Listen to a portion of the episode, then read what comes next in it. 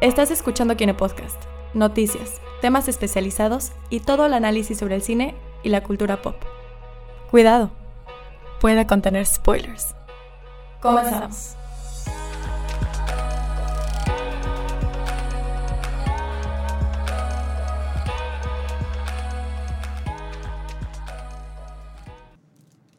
Y bienvenidos a el Kine Podcast. Hoy es episodio número 30, si no estoy Número mal. 30, así es. Episodio- 30 episodios. Episodio 30. Ya Pi, pi, vamos- pi, pi. Como si tuviera 30, ¿qué? Tre- episodio 30. 30, episodio 30 en la modalidad de, del- de acá, de, de, de podcast. de podcast en Azul 52. ¿Qué otra mo- sí, porque modalidad ya hay? habíamos hecho dos años en... Porque en... Lo podemos decir, ¿no? Sí, claro. Llevábamos dos años en Radio Anáhuac Mayap. Ahí Estuvimos allá. estuvimos. Oh. Allá iniciamos en su momento con Ahí era, empezó el show. lo que era Radio Kinécaros, que conducía aquí mi compañero de la derecha, manejando la cámara. O sea, se yo, show. O sea, se- el acá el individuo, igual los que nos están viendo en YouTube, que En están YouTube. viendo la televisión completa o el programa completo, Saludos. Ahí. saludote. Detrás de cámaras, quienes están eh, viendo en vivo ahorita, allá se graba. Ahí esa cosa que ves allá. al fondo. Esto de acá. Qué buen set. Esto, aquí grabamos, pero bueno. Punto y Pero aparte. bueno, eh, es un placer acompañarlos otra semana aquí en el Kine Podcast. Eh, vamos a presentarnos quiénes estamos aquí el día de hoy. Empezamos acá a la izquierda. Hola, como otros episodios he estado aquí, a Abraham González, eh, arroba Abraham-Goes, para que me sigan a través de mis redes sociales. Eh, yo, Gina Güemes, saludos de nuevo. ¿Cuál, Y- cuál es tu arroba? Mm, es secreto. Este- Ok, ok. Y acá con Esteban Méndez. eh, Qué gusto escucharles. Qué gusto hablarles de nuevo. Escucharles no los escucho nunca. qué gusto hablarles de nuevo. Pero bueno, aquí estamos. Vamos a hablar de predicciones de los Óscares. Se va a poner interesante el asunto. Y pues nuevamente aquí en el, el- el que maneja, el, el guy in the chair de, este, de esta edición, este Mavrán Soloveitchik, con, enf- con enfermedad, con todo y gripa. Jesús. Así que aquí, aquí andamos otra semana. Muy se- semana muy lenta para, Han sido para semanas todo. muy para lentas. todo. O sea, de, verdad da sí. flojera. Porque ya hasta el momento de buscar noticias, realmente vamos a hablar de dos noticias como que de manera hiper rápida y ya vamos a pasar al tema que son predicciones de los Oscars. Vamos a armar nuestra quiniela, vamos a, a adivinar, según nosotros, con referencia en las películas que hemos visto, bueno, todos aquí menos yo, este, que ya vieron casi todas y no es que todas, vamos a ver quién, quién se lleva el, el máximo premio de, del cine en Estados Unidos. Pero antes de empezar, vámonos con las noticias. Noticias. Son dos noticias. Me voy de la menos a la más relevante. No es que no sean relevantes en general, pero pues por la importancia que, que tenemos. La primera es Chris Hemsworth va a interpretar a Hulk Hogan ¿Qué? en otra película biográfica dirigida por Todd Phillips, que quien no conozca a Todd Phillips es el director de la trilogía de ¿Qué pasó ayer? Es por lo que más se le conoce. Y también de que va a ser la película del Joker. Ah, sí, cierto, le la película dirigiendo de la del Joker. Ok. Y lo recordamos por qué pasó ayer. Ajá, sí, de No, hecho. O sea, yo me acuerdo por qué pasó ayer. Pues sí, eh, Sí. Oye, pues está muy interesante. La verdad es que me muero de ganas de ver esta película. Va. Dijo nadie nunca. o sea, la verdad Y yo, es que me ok. encantó. Va a haber otra película. O sea, ¿ya hay una película de Hulk Hogan? No, él, hace, él, él, él ha aparecido en miles de Sí, miles de películas. Ah, sí, ok. Pero Va. pues creo que nadie se había concentrado. ¿Tiene, tiene, o sea, ¿alguien sabe de la historia de él? O sea, ¿tiene una historia interesante él? Mm, La Pues, verdad no. no. O sea, O sea, Nada, sé, sé que es un menos, de los sí. noventas, pero digo, no Pues sé si sí tenga una historia digna de 80, Sí diría icono, porque... O sea, O sea, es más de un icono... de la lucha libre. Y pues, O sea, ícono de la lucha libre, ícono pop así. Ícono ¿ya sabes? Sí. Hecho, O sea, Ah, en, en lo que es el, el mundo del wrestling en, ingle- en inglés, La lo que es la lucha libre, la, la WWE, Mira, pues él fue bastante, bastante famoso en su momento. lo que, podría, lo que podrían explotar a más no poder en- con la película de Hulk Hogan es precisamente la Hulkmania. ujú. eh, que pues, pues, prácticamente fue, fue, un, fue un estilo de, de- de vida pop, ¿no? En, en- en Estados Unidos. Y ¿En qué consiste eso? pues prácticamente él era como que, pues prácticamente, ¿cómo te lo digo? Pues, ajá, era un icono super mega cañón para No, pero, la o sea, ¿en qué, en qué significa La Hulkmania? Pues la manía por Hulk Por Hogan. Hulk. Ah, Por Hulk Hogan. ah, ok, o sea, ok. así como en su momento lo hubo por John Cena Ajá. hace un par de años. Ah, el equivalente, John pero más El equivalente, cañón pero más cañón, muchísimo más fuerte. Neta. Entonces en Hulk Hogan se volvió un icono tal cual. Entonces la marca de Hulk Hogan, como la Hulkmania, era bastante fuerte, al grado de que pues hacía cameos en películas. Por Pero ejemplo, sí, Sí, pro- sí. protagonizaba películas. sí, igual. A ver. Entonces, por ejemplo, la más, el cameo más famoso que yo recuerdo ahorita Gremlins. es Gremlins, precisamente, en Gremlins Precisamente. 2, cuando, cuando supuestamente los Ah. Gremlins están invadiendo el cine. Sale en Rocky 3. Sale Rocky 3. ¿Dónde sale? ¿En cuál más sale? Eh, Tren en el Paraíso. A ver, aquí estoy checando rápido. Eh, Mr. Nanny en 1993. Supongo que... Lo creo- protagonizó. me, me Digo, acuerdo los que están en de... vivo, si alguien, Me- si alguien sabe de alguna película que estuvo Hogan, adelante. Me acuerdo de él en, en series de televisión más que nada, pero... Pero bueno. Yo no, Duro para yo espiar. no recuerdo su- saber de su existencia hasta que empecé a ver videos en YouTube de películas, de críticas a sus películas viejas. Y fue como, ¿quién es este güey? Lo Pero no sé si soy yo porque no estoy en, esas, en esos círculos ni nada. Pero bueno, entonces Chris Hemsworth. Chris Hemsworth Se me a hace una buena Hogan. elección. Si vas a hacer que haga Hulk Hogan, es una persona. Chris Hemsworth es un actor, pues, carismático que ya tiene un- una base de seguidores. O sea, sí es una buena manera de enganchar gente que ni siquiera conoce a Hulk Hogan, de ir a verla. Eh, pero entonces supongo que la película va a tener un, un, un feeling como de comedia. Sí, yo creo. Pero, ¿sabes? Es lo que les estaba platicando ahorita antes de que empezáramos a grabar. Eh, mm, vuelvo a encasillar a, a Chris Hemsworth en esta clase de papeles no trascendentales ni serios, ¿no? O sea, como... ajá, como Pues, digamos, Ajá. no es como Robert Downey Jr., que, o sea, puedes verlo haciendo esta clase de películas de superhéroes y también lo puedes ver de repente haciendo cosas serias. ¿Pero qué ha hecho Robert Downey Jr. ser- serio en los últimos 10 años Ay, desde que f- es Iron Man? Ah, solo hizo una con. Ya me este, pusiste en jaque. Eh, Ay. ¿cómo se llamaba? Era una de unos, un su papá que era abogado y este vato que también Bueno. tiene sobre- Ah, sí, ya, bueno, ya. pero me refiero acordé. que, que, bueno, ahorita tampoco se me viene ningún ejemplo a la mente, pero sabemos que puedo hacerlo. Y Ah, claro. ahorita Chris Hemsworth pues siempre va a estar en papeles de este tipo, ¿no? Pues sí, pero Chris Hemsworth tiene como la mitad de la edad de Robert Downey Jr. o no, no, no, es, no tiene toda la carrera que tiene Robert Downey Jr. Y pues yo creo que por y si ahora... sigue por ese camino no lo tendrá. Pues tal vez, quién sabe. O sea, pero a lo mejor ni siquiera le interesa tener esa carrera. O sea, es totalmente válido si a él le interesa más que nada, pues hacer ese tipo de papeles, hacer comedias, hacer Así. del buff guy siempre. Pues a ella es muy su pedo, ¿no? Pues. O sea, si le interesaría, si le interesara tener una carrera seria, pues tal vez en el futuro. Pero pues ahora, pues como está carita, como está guapetón, como tiene carisma, pues le caen estos papeles y pues él, pues, Sí, pues, sí. dice a huevo, pues voy. Y se va como... eh, Se, va, se desliza en el tobogán de las Ajá. películas comerciales. Chris Hemsworth, no voy a ver tu película. Pues, mm, pues no me interesa el tema porque no me interesa Hulk Hogan, pero pues depende del tráiler. Digo, tampoco me interesaría mucho ver una película de Ted Bundy, pero después de ver el tráiler de, de la película es, esta sobre el asesino serial con Zac Efron, pues sí me interesó, ¿no? Pero pues quién sabe, va, a- va a ser Creo que, creo que cuestión de creo ver que el al, tráiler. al momento de ver ya el- la personificación de, De, de Chris como Hulk Hogan, pues ya. Puede estar muy cagado, Sí. la verdad que lo estoy pensando. Imagínese Chris Hemsworth con ese bigote. No, imagínate Chris, Chris Hemsworth con el maquillaje para que se parezca realmente a Hulk Hogan, porque así como lo ves, pues como que... mm, Como que no Pero da. con el bigote, que no. siento que con el bigote ya, ya, Ya ya, jalan. ya, ya, jalan. sí, Es que bueno, Jalo. Estoy, estoy viendo acá la imagen de Hulk Hogan, es el bigote, las cejas. La cara de, porte, de maníaco. Es el porte.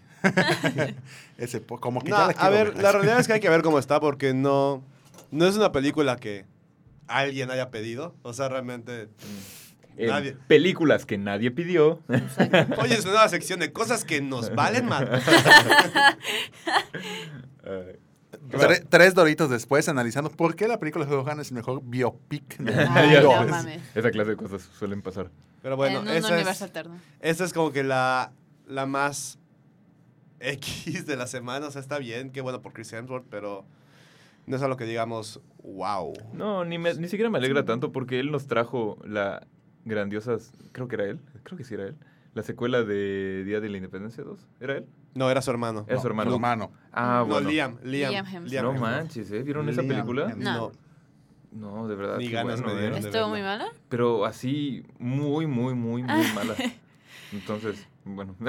Jesus. bueno, fue su hermano, entonces, bueno, te, te perdonamos. Pero ese linaje nos ha traído. Bueno, ¿sabes en qué estuvo? ¿Sabes en qué estuvo. Chris Hemsworth que te va a doler? O sea, no te va a doler, pero vas a decir, no mames, eh, estuvo en Ghostbusters, la, el Ah, reboot. el Sí, remake. Sí, la, la vi. Ah, bueno, por eso. La, vi la. Ah, sí, sí. Es cierto. No voy a ver tu película tampoco. sí, sí, la vi y tam- No, también no la hacía como de menso hoy. Sí. Sí. Bueno, ¿qué más? Entonces, ¿qué más hay, Abraham? ¿Qué más? La relevante, esta sí es relevante de la semana, es... No sé si llegaron a ver una película o saben de una serie de libros de los 60 que se llama Dune, D-U-N-E. No, 260. o sea, ya le- creo que ya le había escuchado hablar esos días, pero por el cast de la... Se pasaron de ver una película, ¿no? Y Va a haber está- un- una Dune. nueva versión, remake, reboot de la, de la saga de Dune, de estos libros publicados en, en 1960 po- aproximadamente por Frank Herbert. Eh, ya había una versión de la Así película es. en el 84 que dirigió David Lynch, Así que- es. Ah, órale. que no sabía eso. no estuvo buena según Y, la crítica. gusta Jodorowsky iba a dirigir eh, la película, pero al final no se hizo. Y hay un excelente documental de cómo se hizo, cómo se iba a hacer en la versión de Alejandro Jodorowsky de Dune. Así que quien quiera Wow. ver ese documental está muy, muy bueno. Órale. Y la historia, la historia es como que el Señor de los Anillos de la ciencia ficción, Ok. tal cual. o sea, ¿no? ese nivel de épico. a nivel de épico, ¿no? Entonces, en Dune es, una, es un arquetipo en cuestión de, de- de contar una historia de ciencia ficción y eh, creo que tiene muchos referentes y tiene muchas, em, pues prácticamente, tiene un legado, ¿no? A nivel, a nivel de en A nivel literatura. literatura tiene un legado bastante grande, ¿no? Y el director que va a dirigir la película, pues ya con pocas películas de ciencia ficción que, que nos ha presentado, pues tiene un legado bastante, que pisa fuerte, ¿no? Denis, Denis Villeneuve. Villeneuve. Denis ¿Es el Villeneuve de Arrival? Sí. Ah, sí. sí, la voy a ver. Él puede hacer lo que él quiera. La voy a ver. Él quiere hacer. tiene pase Uf. libre para esto. La neta, sí. Él puede hacer la biografía de Lagrimita y Él Costel. si él hiciera la biografía de Hulk Hogan, ¿tú la verías? Cla- claro. Por eso yo vería cualquier cosa que él haga. drama. No, la verdad, este, ese director, o sea, después de Blade, Blade Runner, después de ver Arrival, la verdad es que puede hacer lo que él quiera. Y siento que es uno de los grandes directores de esta década. O sea, y no sé, se me hace que sus películas iban a trascender la vida entera. Exactamente. o sea, ¿Quién Den- está en el reparto? Es a lo que voy. Denis Villeneuve es un director que ha tenido bastante auge por películas que ya mencionó aquí, que ya mencionó Abraham. que me salte todo. pero- No, pero está bien, está bien, porque pues Ajá. sí, Sí, y sí, tiene muy buenas, muy buenas películas. Arrival- dato, dato curioso, igual. Ajá. Digo, Arrival, Blade eh, Runner. Blade Blade Runner, Runner, Sicario. Sicario. la primera de Sicario. la primera de Sicario, y... eh, ¿Él hizo la de Prisoners? No, me estoy No. equivocando. no, no, para nada. Sí, sí, me estoy equivocando. Él hizo, de hecho es curioso para que lo, lo- que lo puedan eh, checar, él dirigió un corto hace ya casi 10 años, ya más de 10 años, que se llama Next Floor, que es un documental. Ah, ya sé cuál es. Es un documental para quienes estudiaron en la Nahua Mayap. Lo más seguro es que Mario Elguera, saludos a Perdón. Mario, Perdón. eh, haya puesto ese No, cortometraje. pero ese corto está en YouTube, lo puedes encontrar. Está en YouTube. Muy Ok. bueno. Está en ¿Y de YouTube, es es? muy bueno. Es, de, es una alegoría del infierno, tal cual, por medio del consumismo. Es una locura. Es, que es una cena que Es están comiendo Y se van cayendo. y se van cayendo por Sí, lo pisos. vi, Ese es uno de los primeros cortometrajes. ya lo vi. Wow, no sabía que era el de- director, lo de vi en Denis- clase una vez. De Denis Villeneuve. ¿Cómo se llama? Es Next Floor. Next Floor. Muy Next Floor. bueno, Buenísimo, bueno. excelentemente corto. Si Lo voy a quien ver, lo está voy a viendo en vivo, busque. Vayan, pero después el... Cuando termine la transmisión, si la cortas, no sé quién seas, pero te corto el internet. No, pero es, eh, es muy vayan a buen- ver Next Floor, es muy buena, es muy buena. Mm, ok, perfecto. Ah, Entonces, bueno, ajá, entonces Ah, bueno, el, repar- el reparto. Es un reparto bastante bueno. Son, son reparto bastantes- triple A. Son bastantes nombres, reparto triple A. Eh, bueno, nos vamos primero. Vamos a ver quiénes están. Tenemos a Timothy Chalamet. Ti- Timothy, cáeme bien. Chalamet. Ajá. Está Timothy Chalamet, que él sería el protagonista. Eh, también, a ver, Oscar Isaac. Ya, ya me tienen. Ah, esto ya, jalo. Eh, También él es, él es muy bueno. Siento que no ha brillado tanto como protagonista. No, pero ¿viste, ¿viste Annihilation? Sí, o sea, Ay, él, no, es muy sale bueno. como cinco minutos, pero lo hace Sí, eh, sale en. Star Wars. ¿En qué más? O sea, es, Sí, es- o es- sea, es puede- bueno. sí es bueno. Le falta un protagónico, siento. Sí, pero sí, es sí. muy bueno. Bueno, en este reporte que estoy viendo, parece que supuestamente Oscar Isaac. Ah, bueno, Oscar Isaac está en pláticas. Ay, dale. Pero lo más probable es que sí. o Ajá, sea, sí. eh, Rebecca Ferguson, Muy bien. Dave, Dave Bautista, Sí, le gustó Mm, ya. Ya le gustó, Runner y sí. dijo, sí. Sí, ya. Stellan Skarsgård. ¿Quién es? Eh, es este... ay, Te doy la referencia de Marvel. Ah, ok, ok, sí. El doctor Ah, ya, en ya, Thor. ya, ya. Ah, ok. El doctor sí. Eric Selvig. Sí, sí, va. Él. O si vieron otras películas, por ejemplo, de, de Lars von Trier, pues él aparece en algunas de él. Mm, ok. Eh, Charlotte Rampling, no la ubico, perdón. Javier Bardem, Ya, o sea, ya, o sea, con eso. Josh Javier. Brolin. Mm, Wow. O sea, Eh, recientemente se añadió David. Está medio raro esto. Eh, Dastmalchian. Si vieron Who? Ant-Man and the Wasp, el que es como el que el que es el ruso que es amigo de de Scott. Ajá. mira, para no hacer largo el cuento, Jason Momoa. Momoa. Es el que ¿Qué? falta. Es- Punto. Wow. Mikal Drogo wow. está metido en esta película. Wow. Sí, jalo. Jason Mamao. Jalo. Jason Momoa. Me, me cae muy bien Jason. Sí, muy bien. O sea, es un reparto que de verdad Triple A. triple A. ¿Quién sabe cuánto va a costar esta película? Quién sabe, pero promete muchísimo, más que nada por el director. Sí, la Si verdad. con Sí. Blade Runner logró. sepa- Con la- su- logró logró, maravillas eh, este niño. Ajá, logró hacer una cosa bastante buena con una película que nunca nadie pensó que iba a suceder una secuela tan buena como de Blade Runner. Y lo hizo y Y lo, lo, logró. hizo y lo logró y, y fue una bomba. Blade A nivel Runner. visual es una cosa hermosa, a nivel estético igual. A estético me refiero a narrativa y a la manera en la que se siente la película. Entonces no me imagino qué es lo que va a hacer con Dune. Y Dune, que pues, tiene un, un legado bastante grandote, ¿no? En cuestión de, de impacto. Ya tuvimos literario, falta el cinematográfico. Ya quiero que llegue ahí. Todavía no sé bien de qué se trata, sé que es espacial, pero pues ya, ya me tiene ya. Ya, ya estuvo. Sí, la verdad, la verdad es que este reparto ya de por sí promete bastante. Eh, la película la producen Warner Bros. y Legendary Pictures. Está programada supuestamente 2020. para noviembre 20 de 2020. Mm, ok. Ah, mira.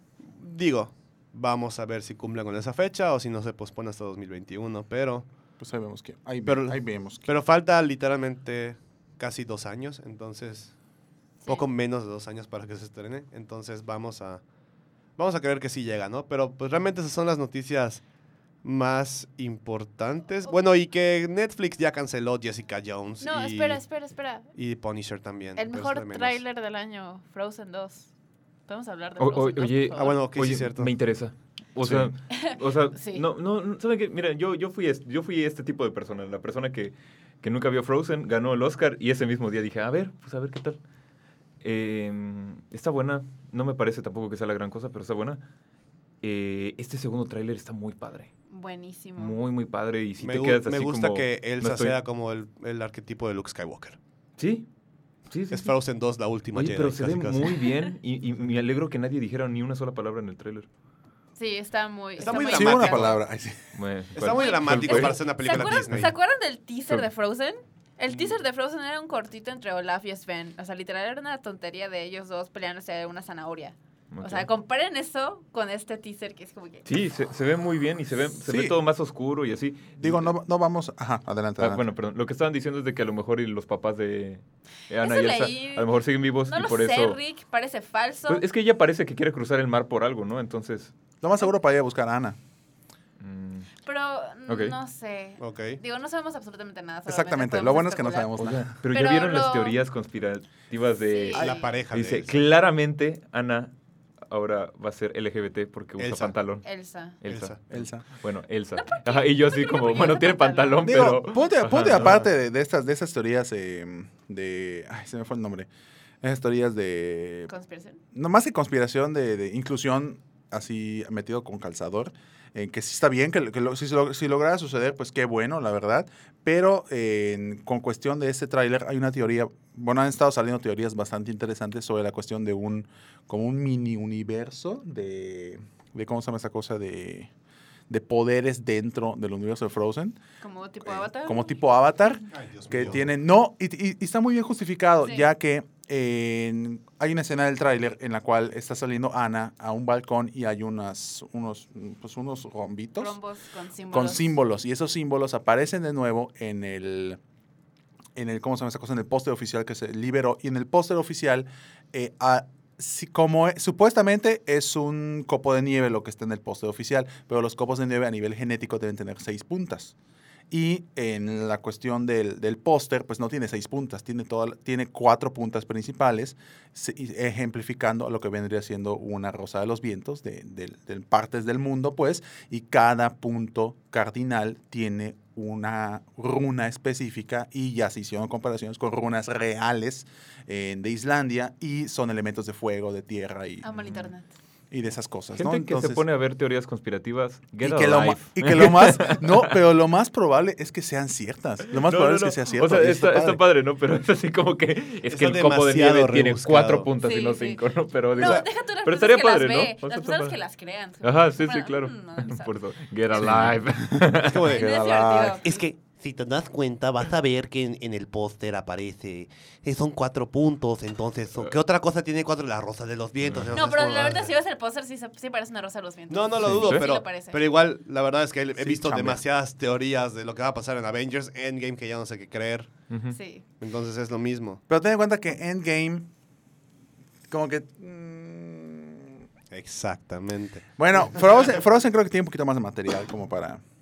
como Para, para especularle. para especularle, ¿no? No hemos Exactamente. Sí, visto. que no hay está basado en un cómic. Exactamente, nada. así que pues... Ojalá Pero- nada más le quiten tiempo a Olaf en pantalla porque, bueno. No, no Eso sé. parece a mí. Yo, Olaf la no- no me cae vi- tan bien. La primera vez que vi el, el, el teaser, ni siquiera noté a Olaf. O sea, le mandé un mensaje a la mía de que, güey, Olaf no salió. Y me dice, güey, sí sale, sale con dos escenas, pero casi ni lo notas porque está como que muy en el fondo.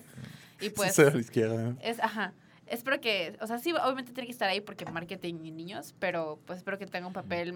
Sobre todo después del fiasco que fue su corto navideño. No manches, ¿eh? Eh, yo creo que sí, espero que le corten tantito. Y se dieron cuenta que ni siquiera era navideño el corto. No. No, era de una festividad. Porque, Porque, la festividad gente- genérica. Sí, porque la, no, porque luego la gente empezó a decir, es que como la Navidad son tradiciones cristianas, get alive. Ya, sí. ya sabes, y entonces dijeron, ese. momento, ese día especial, dijeron. Y yo como de, güey. O sea, esto ya, no- es, ya es demasiado, ¿no? es para no alienar, alienar a las otras religiones de que Sí. ah, Frozen, nada más promover. Sí, pero ahí, ahí sí decimos así como que, güey, ya. O sea, así, ya dilo. ¿cómo- o sea, cómo Pues no? sí, ¿Saben de? Me recuerda el vaso de Starbucks que, que cambiaron. ¿Vieron eso alguna vez? de Mm, no. que... Starbucks tenía una tenía una un vaso que tenía ahí como que casitas y tenía referencias bíblicas ok. Ajá. y la gente se molestó ¿Se molestó? porque se molesta por todo Get alive. y al final el vaso navideño de Starbucks es rojo nada más. Mm, Ah, ok. ¿qué Get alive people. Sí. Por eso no podemos hacer cosas bonitas. Sí, Pero en fin, lo saqué a colación porque el tráiler, la neta, la primera escena de Elsa en el, en el océano tratando de cruzar, sí, casi, casi lloro. No solo porque me emociona mucho de verla a ella eh, luchando contra el gloria, mar, ¿no? Sí. en su gloria, con sus poderes, toda perraza, la amo.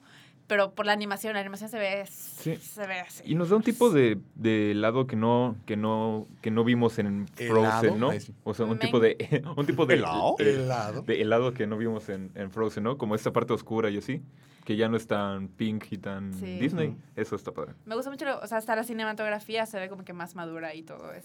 claro. Uf. Sí, se Sí, ve que tiene un muestra su- un muestra tinte una evolución. diferente. También vi eh, que en la página de Wikipedia de Frozen 2 está en parte de lo- del cast oficial eh, Santino Fontana, que es el la voz de Hans, así que muy probablemente salga Hans en la secuela. No sé qué tan grande sea su rol, pero estoy emocionada porque amo Hans. No he visto. Frozen. Hans es el príncipe de, Ah. la- de Frozen 2. Hans de las Islas del Sur, el guapote que le pide matrimonio a Ana. y se va a Ah, casar ok, con ok. ella. No he visto. Frozen. Sí, sí, sí. claro. Y que, bueno, no. No, no. No, no, no, no, no pongamos el cubo eh, spoiler. siento que es, es un poquito infantil. O sea, de las de Disney es bastante infantil. ¿Frozen? Sí, ¿Tú crees? a mi parecer, sí. Mm, Olaf la hace muy infantil. Olaf, la hace infantil. La forma. Pero, la ah, precis- ah, pero Mi Frozen- la, razón por, la razón por la que Frozen me gustó tanto en su momento fue como que sentí que era, es una alegoría muy, muy cañona de, de enfermedades mentales. Eh, como que Elsa, los poderes de Elsa, o sea, Elsa ha tenido sus poderes toda su vida y el pedo es que sus papás siempre le han dicho, no tienes que reprimirlos, no puedes dejar que la gente se entere, o sea, eso solo es para ti, oculta, ocúltalo. Y literal es el pedo que la hace tener tantos Bueno, problemas Mm, Me emocionales. suena a otros tipos de argumentos No. también. Sí, y pero- al final, Mm. o sea, Sí, eh, todo- todo- toda la película es acerca de, pues, Sí, pues ella luchando contra eso. Y de hecho es, bueno, el primer mensaje que tiene la película, ¿no? Como de que el amor de hermanas y no necesitan a hombres para... Ajá. Ya sabes, o sea, no necesitan a hombres, sino, o sea, no, no es tanto como que alienar a los hombres de sus vidas, porque al final Ana queda con Christoph, o sea, perdón, Ah, spoilers. sí.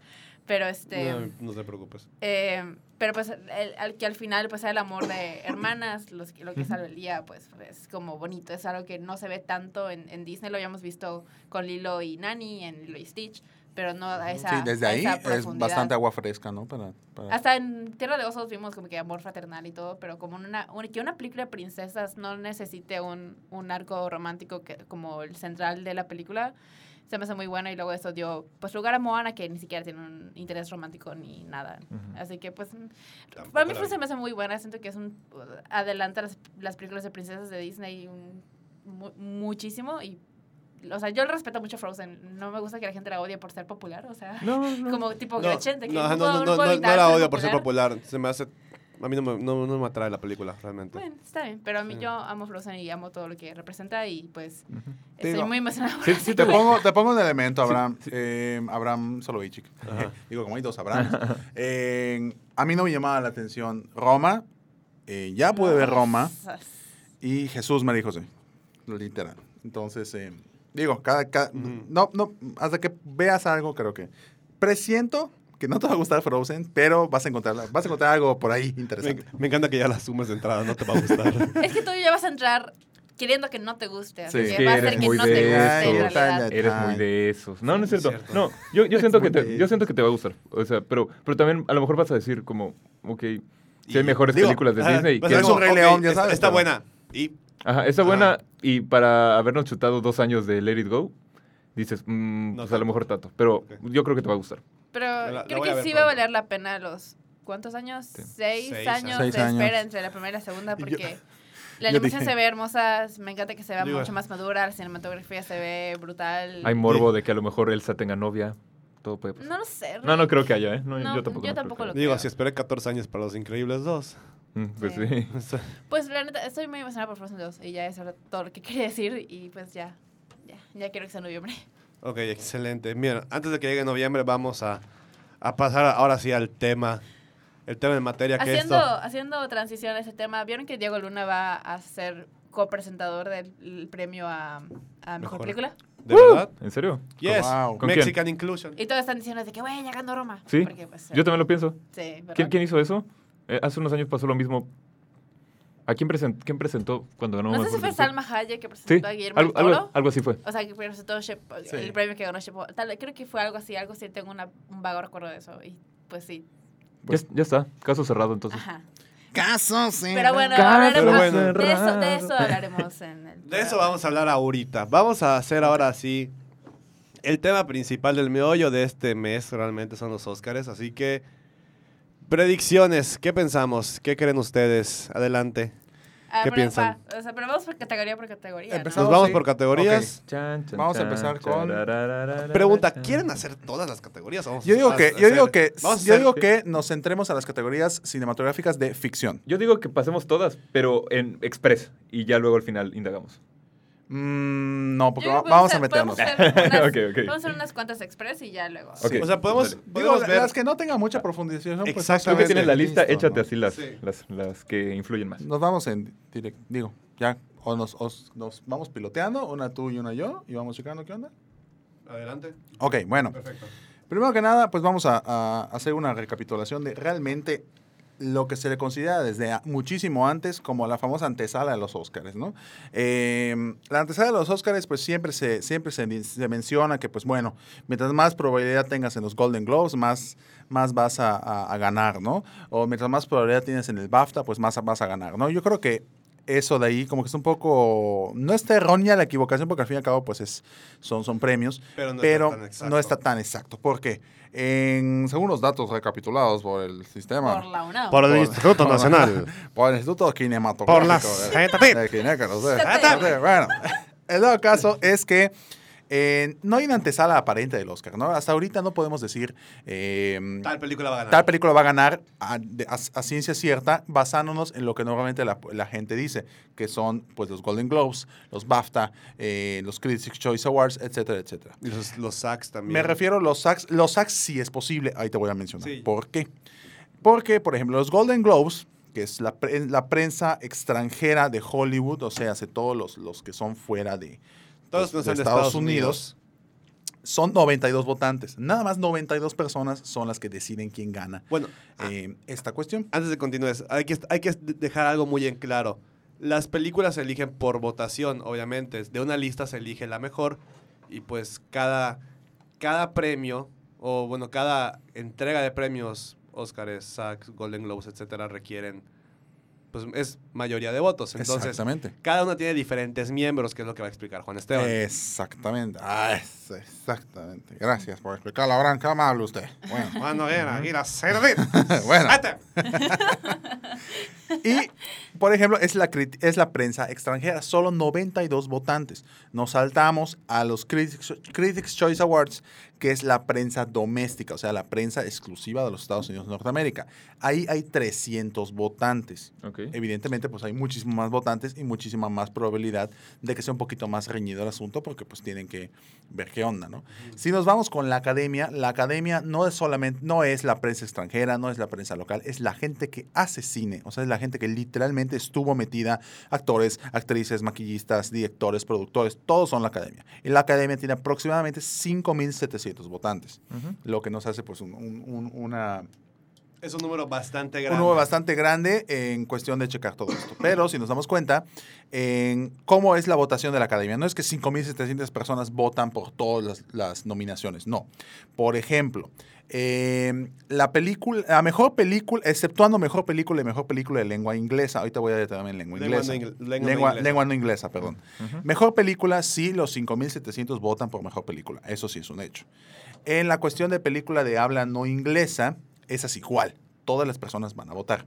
Y una cosa que hay que aclarar desde el principio, una película eh, de lengua no inglesa es literalmente eso. No es que sea película extranjera, porque puede ser una película que se produjo en, pero se produjo en México, pero si tiene, si está hablada en inglés, no se considera una película eh, Para, esta categoría. para esta categoría. Oh, Entonces, eh, Roma, por ejemplo, puede ser una película en- producida en Timbuktu, pero si está hablada en inglés, se va a considerar en otras cosas, menos en lengua extranjera. Por eso es, Mm, por eso en inglés es película, mejor película de lengua extranjera. Es una O sea, lengua que no sea inglés. Literalmente, que no se hable inglés en toda la película. No tenía idea de eso. que no se hable inglés en la película, ¿no? Y em, cada uno de, cada uno de, ah, pues, o sea, o sea, la academia, no sé. Bueno, entonces cada uno de los de los de las categorías lo votan los miembros de su sector o de su o de su especie, por así decirlo. Luego entonces De su gremio. de su gremio, ¿no? Literalmente. Entonces, de los 5.700 votantes, lo que viene siendo los directores, de, los que se dedican al arte, a la dirección de arte, al diseño de producción, ellos van a votar por los que están, por los que están nominados en diseño de producción. Los actores van a votar por los actores. Los maquillistas van a votar por maquillistas. Eh, Los di- los diseñadores los de diseñadores sonido. de sonido van a votar por diseñadores de sonido, porque Sí, claro. son los mismos, ¿no? Entonces, de ahí podemos darnos cuenta que en entre 5.700 personas van a ver, pues, evidentemente, sus distintas, eh, pues, franjas, ¿no? Y proporciones. Oye, una pregunta. eh, creo que habías dicho, por ejemplo, pero cuando es mejor película, todos votan. Todos votan. Ok.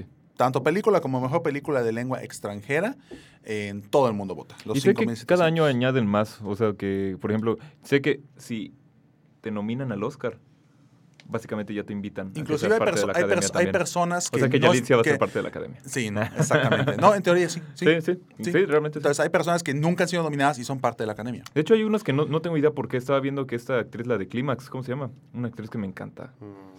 Eh, esta, bueno, lo que, la, la actriz eh, protagonista de Clímax, que es una argentina. Este, Sofía Butela. Sofía Butela, am- Butela. amo a Sofía Butela. Ella es parte de la academia. Sí. Y, y no entiendo por qué, pero... Realmente no te van, da- te van lanzando una invitación por tu relevancia dentro de la industria Sí. eh, De hecho, cinematográfica. ¿vieron lo que dijo William Paltrow? Que le preguntaron, oye, ¿tu favorita para el Oscar? No sé, solo he visto Rom solo he visto Star is Born y Bohemian Rhapsody y todos de... Oye, ¿ya viste cuántos días las te quedan para peor, verlas? amiga, las peores. Ajá. Entonces, no, creo, y no sé cuándo se cierra la votación, creo que este viernes, mañana, el viernes, ¿no? el Sí. viernes, si no me equivoco, se cierra la votación. Y así mí me falta como una y estoy así como que, ah, ¿cuándo voy a Me ver faltan cuatro. O sea. Y eh, digo, ya para finalizar esto de la, la famosa antesala de los Óscares, creo que la única que sí podríamos como que mencionar que es interesante es el BAFTA, porque pues es literalmente el homónimo del Oscar, solo que en, Europa. En Reino Unido. En Reino Unido, ¿no? Entonces, eh, sí podría ser algo interesante. Pero donde sí, si, si tú pequeño cinéfilo, así, pequeño, no sé. Si tú, Eh, pequeño cinéfilo que nos estás que viendo nos o escuchando, o escuchando, quiere eh, saber o quiere medio ver cuál ha sido la posible votación de los distintos gremios, pues vea los premios de los gremios, tal cual, que ya se han presentado desde enero, que va desde pues, el, el, el Hollywood el Hollywood. el- Foreign Press, que son los, los globos de oro. Pero ajá, ese es como es ese es un poco más random. Como es prensa, es súper mega aleatorio y podemos considerarlo hasta ajeno a los Oscars, ¿no? Pero de los gremios podría ser el Screen Actors el Guild Screen Awards, Actors Guild o sea, Awards, los SAGs. el, el American Cinema Editors, el, Los el gremio de productores de Norteamérica, Pregunta el los- premio de directores de arte, el- los Annie Awards, que son de animación. Pregunta, ¿los Governor Awards de qué tratan? Los Governor Awards, creo que, creo que si, si no me estoy equivocando, creo que se dan a personas que como que... que logran un, un como el una Life, meta Achievement, Life específica, Achievement ¿no? Award o algo así, ¿no? Sí, son O- por logros específicos en el hacer cine. Igual están los, los premios eh, científicos de los Oscars, de la academia. Ay, órale. Que Sí, son- cada vez que por- se, se desarrolla alguna tecnología o algo se les premia. Se les Ah, pues de ¿no? hecho, Iñárritu ganó Sí. un, un Oscar honorario. Por, Hace eh, dos años, creo. Por hacer eh, una película, No, era un cortometraje Mm, en, En VR. en VR. No, no era eso. Era un- una exhibición que hicieron en, en Ciudad de México acerca de la situación de los migrantes que van a Estados Unidos. Ah, ¿Era eso? Ah, bueno. Eh, pero era como Sí. tierra y arena. Se llama. No, Sí, sangre y arena. Sangre VR, Entonces, efectivamente. En padrísimo. Por eso, ¿no? cuando, cuando hicieron eh, a Gollum, le dieron a Weta un premio. ¿En serio? Eh, sí, por, por desarrollar la tecnología y así. ta, ta, ta, ta, ta. Ah. Digo, estamos hablando que eran inicio de los Pero bueno, 2000s. evidentemente, Sí, sí, claro. eh, avanzando Ah, el programa, el hace. avanzando el programa, pues vamos a, a hacer nuestras referencias con respecto a los premios que han ganado todos esos que he dicho y faltan más. Y de ahí vamos a ver, pues, vamos a ver la- en teoría, objetivamente, según los premios, pues quién, quién podría ganar y quién. No, según No. los premios y también lo que nosotros nos Y exactamente, ver, evidentemente, o sea, nuestro, estamos punto de estamos de acuerdo que, pues, al fin y al cabo, esta es una quiniela. Sí, claro. Yo, yo Sí, estoy por mandar ahí mi, mi quiniela a los Oscars para su consideración. ¿no? Nah, For your consideration.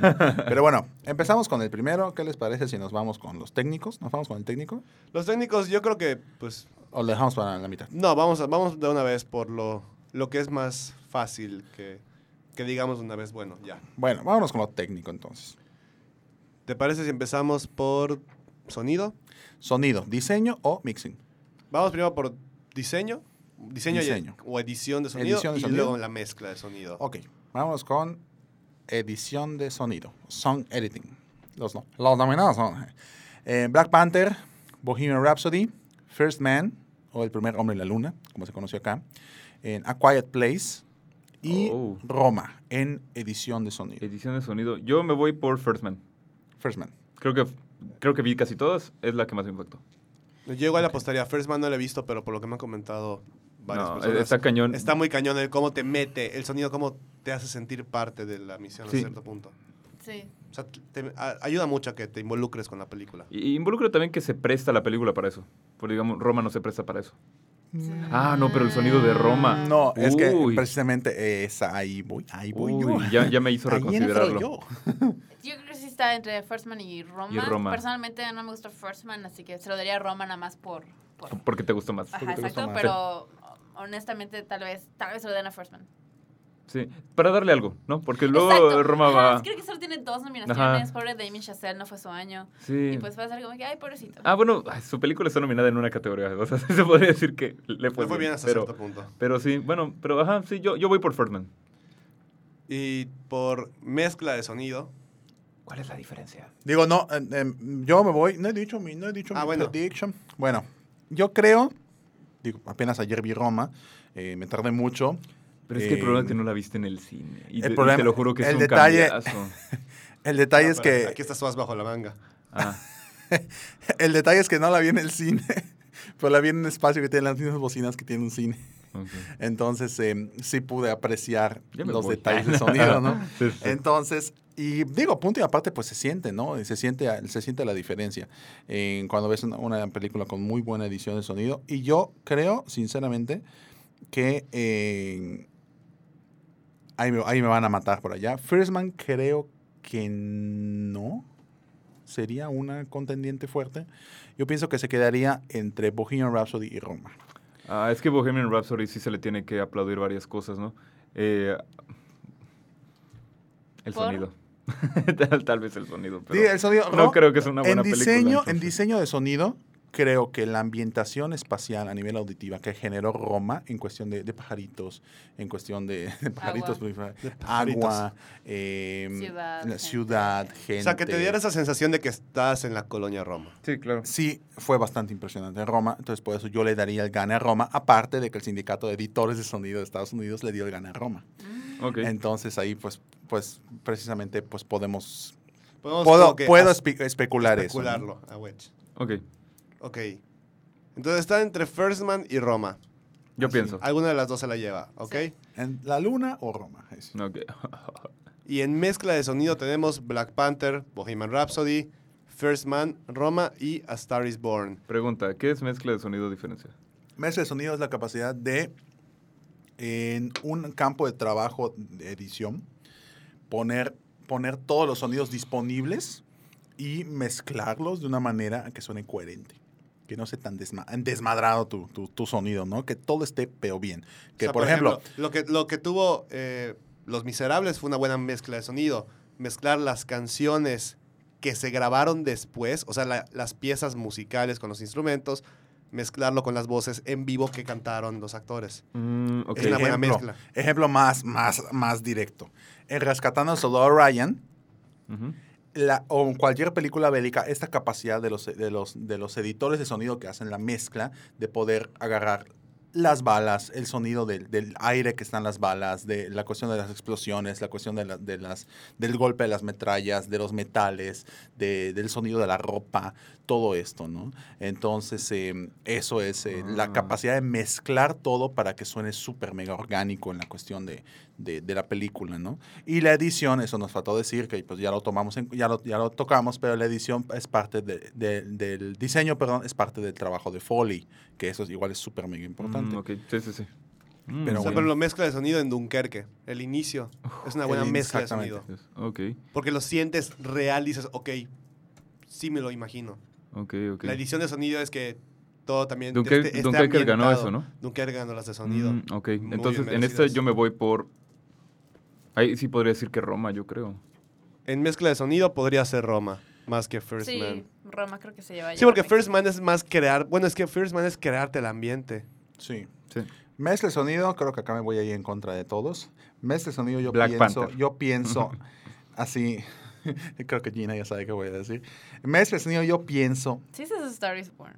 pienso, pienso, Me sentí como en el backstage de todas las mezcla de sonido, yo pienso genuinamente que se la va a llevar Bohemian Rhapsody. Ok. Si fuera por la parte de Live Aid, te lo creo. Pero no puedes darle un Oscar por 20 minutos de película. Ah, sí, y aparte... claro, pero- per- Perdón, eh, a comparación de toda la gente que dice que la- esa parte está buena. Está, Yo no creo que esté buena. está incompleta para empezar. No, ah, no independientemente... claro. No, la versión extendida, ya vi la versión extendida, viene todo. Sí. Pero, este, no, no, esa parte a mí, a mí no me gustó la parte final de Bohemian. O sea, está bien representado, pero ni siquiera el, el editor o, el, o el- el que grabó eso ni siquiera sabe qué hacer porque de repente, o sea, hay como 20 cameos, más de 20, eh, eh, yo creo que como 50 cameos a la reacción de los tres que están viendo a Freddie Mercury, así como que, así como se nota que ya no sabían qué hacer con, con los personajes. No, yo le encontré uno que otro error de continuidad, pero ya es ponerme muy meticuloso con la película. Que digo, nadie está exento de... Mm, Pero la crítica destructiva. Pero si me pongo No en se modo lo va a llevar destructor, Bohemian Rhapsody. no, No se lo va a llevar. Bohemian. Yo se lo daría a Roma. Roma. Yo igual, bueno, yo pienso que Bohemian por, eh, no sé, pienso. Ah, por llevar la contraria. No, no, no, te lo juro, pienso que Bohemian Rhapsody sí tiene. Porque ¿Cuál, no cuál era la- cuál era el apodo que te dijo de Porque te Esteban? cae Coron. ¿Cuál Esteban? Te la hago de pedo, Méndez. Del lado de Pedro Méndez. Ah, sí, cierto. Mm. ¿Quién fue? Yo te lo di. Ah, sí, cierto. Ya se me olvidado. Pero bueno, Esteban, te la hago de pedo. Bueno, por hacerse las de pedo, yo pienso que va a ganar mejor mixing, mejor mixing Está bien. Bohemian Rhapsody. Está bien. Ahí lo Si veremos gana- la próxima semana. Ay, lo vemos. Ay, lo vemos. Bueno, bueno. Si gana la compras en 4K y la vemos acá en Dolby Atmos. no. Ese día no puedo. Yo decía más para cantar Queen en Dolby Atmos, pero bueno. Jesús. Mejor compra un. Mejor compra los discos, ¿verdad? de Mejor compra la grabación del Live Aid. tío. Ajá. Ajá. Mejor. Bueno, vámonos con categoría. efectos visuales. Efectos visuales.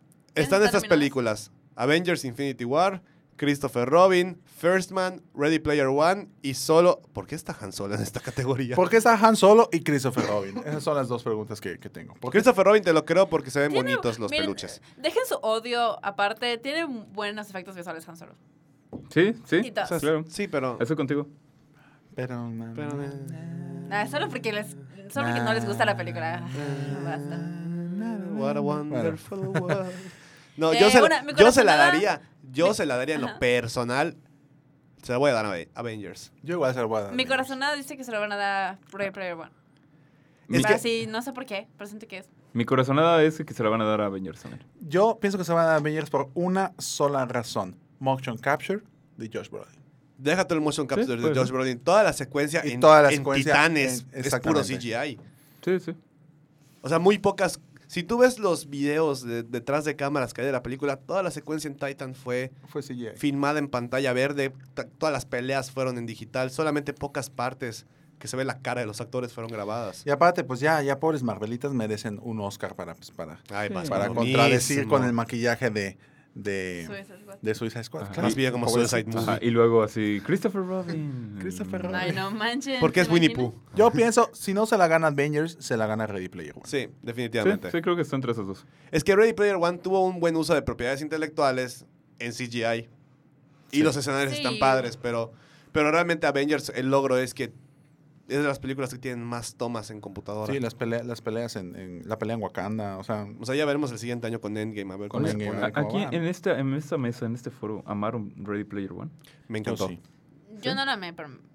Creo que me- yo tampoco la amé. Es que me gustó, pero. pero está, está- Sí, es que por ejemplo, creo que nos, nos, nos, nos No. reducimos a pensar que es buena porque tiene cameos. Exacto, no me gusta. La, o sea, la historia está bien, pero no me gusta el personaje femenino. Se me hace que el gang de amigos no es tan likable. O sea, tiene sí, cosas yo también, que no relatable para mí. que, ah, Sí. Pero está. Y aparte que, a- a- ya. o sea, se me hace que es una historia muy básica, adornada con un chingo de glitter. Sí, ¿sabes? y aparte, o sea, por ejemplo, la secuencia de Shining, como que está buena, pero, güey, o Sí. sea. que De me- hecho, es es de- narrativa de Spielberg.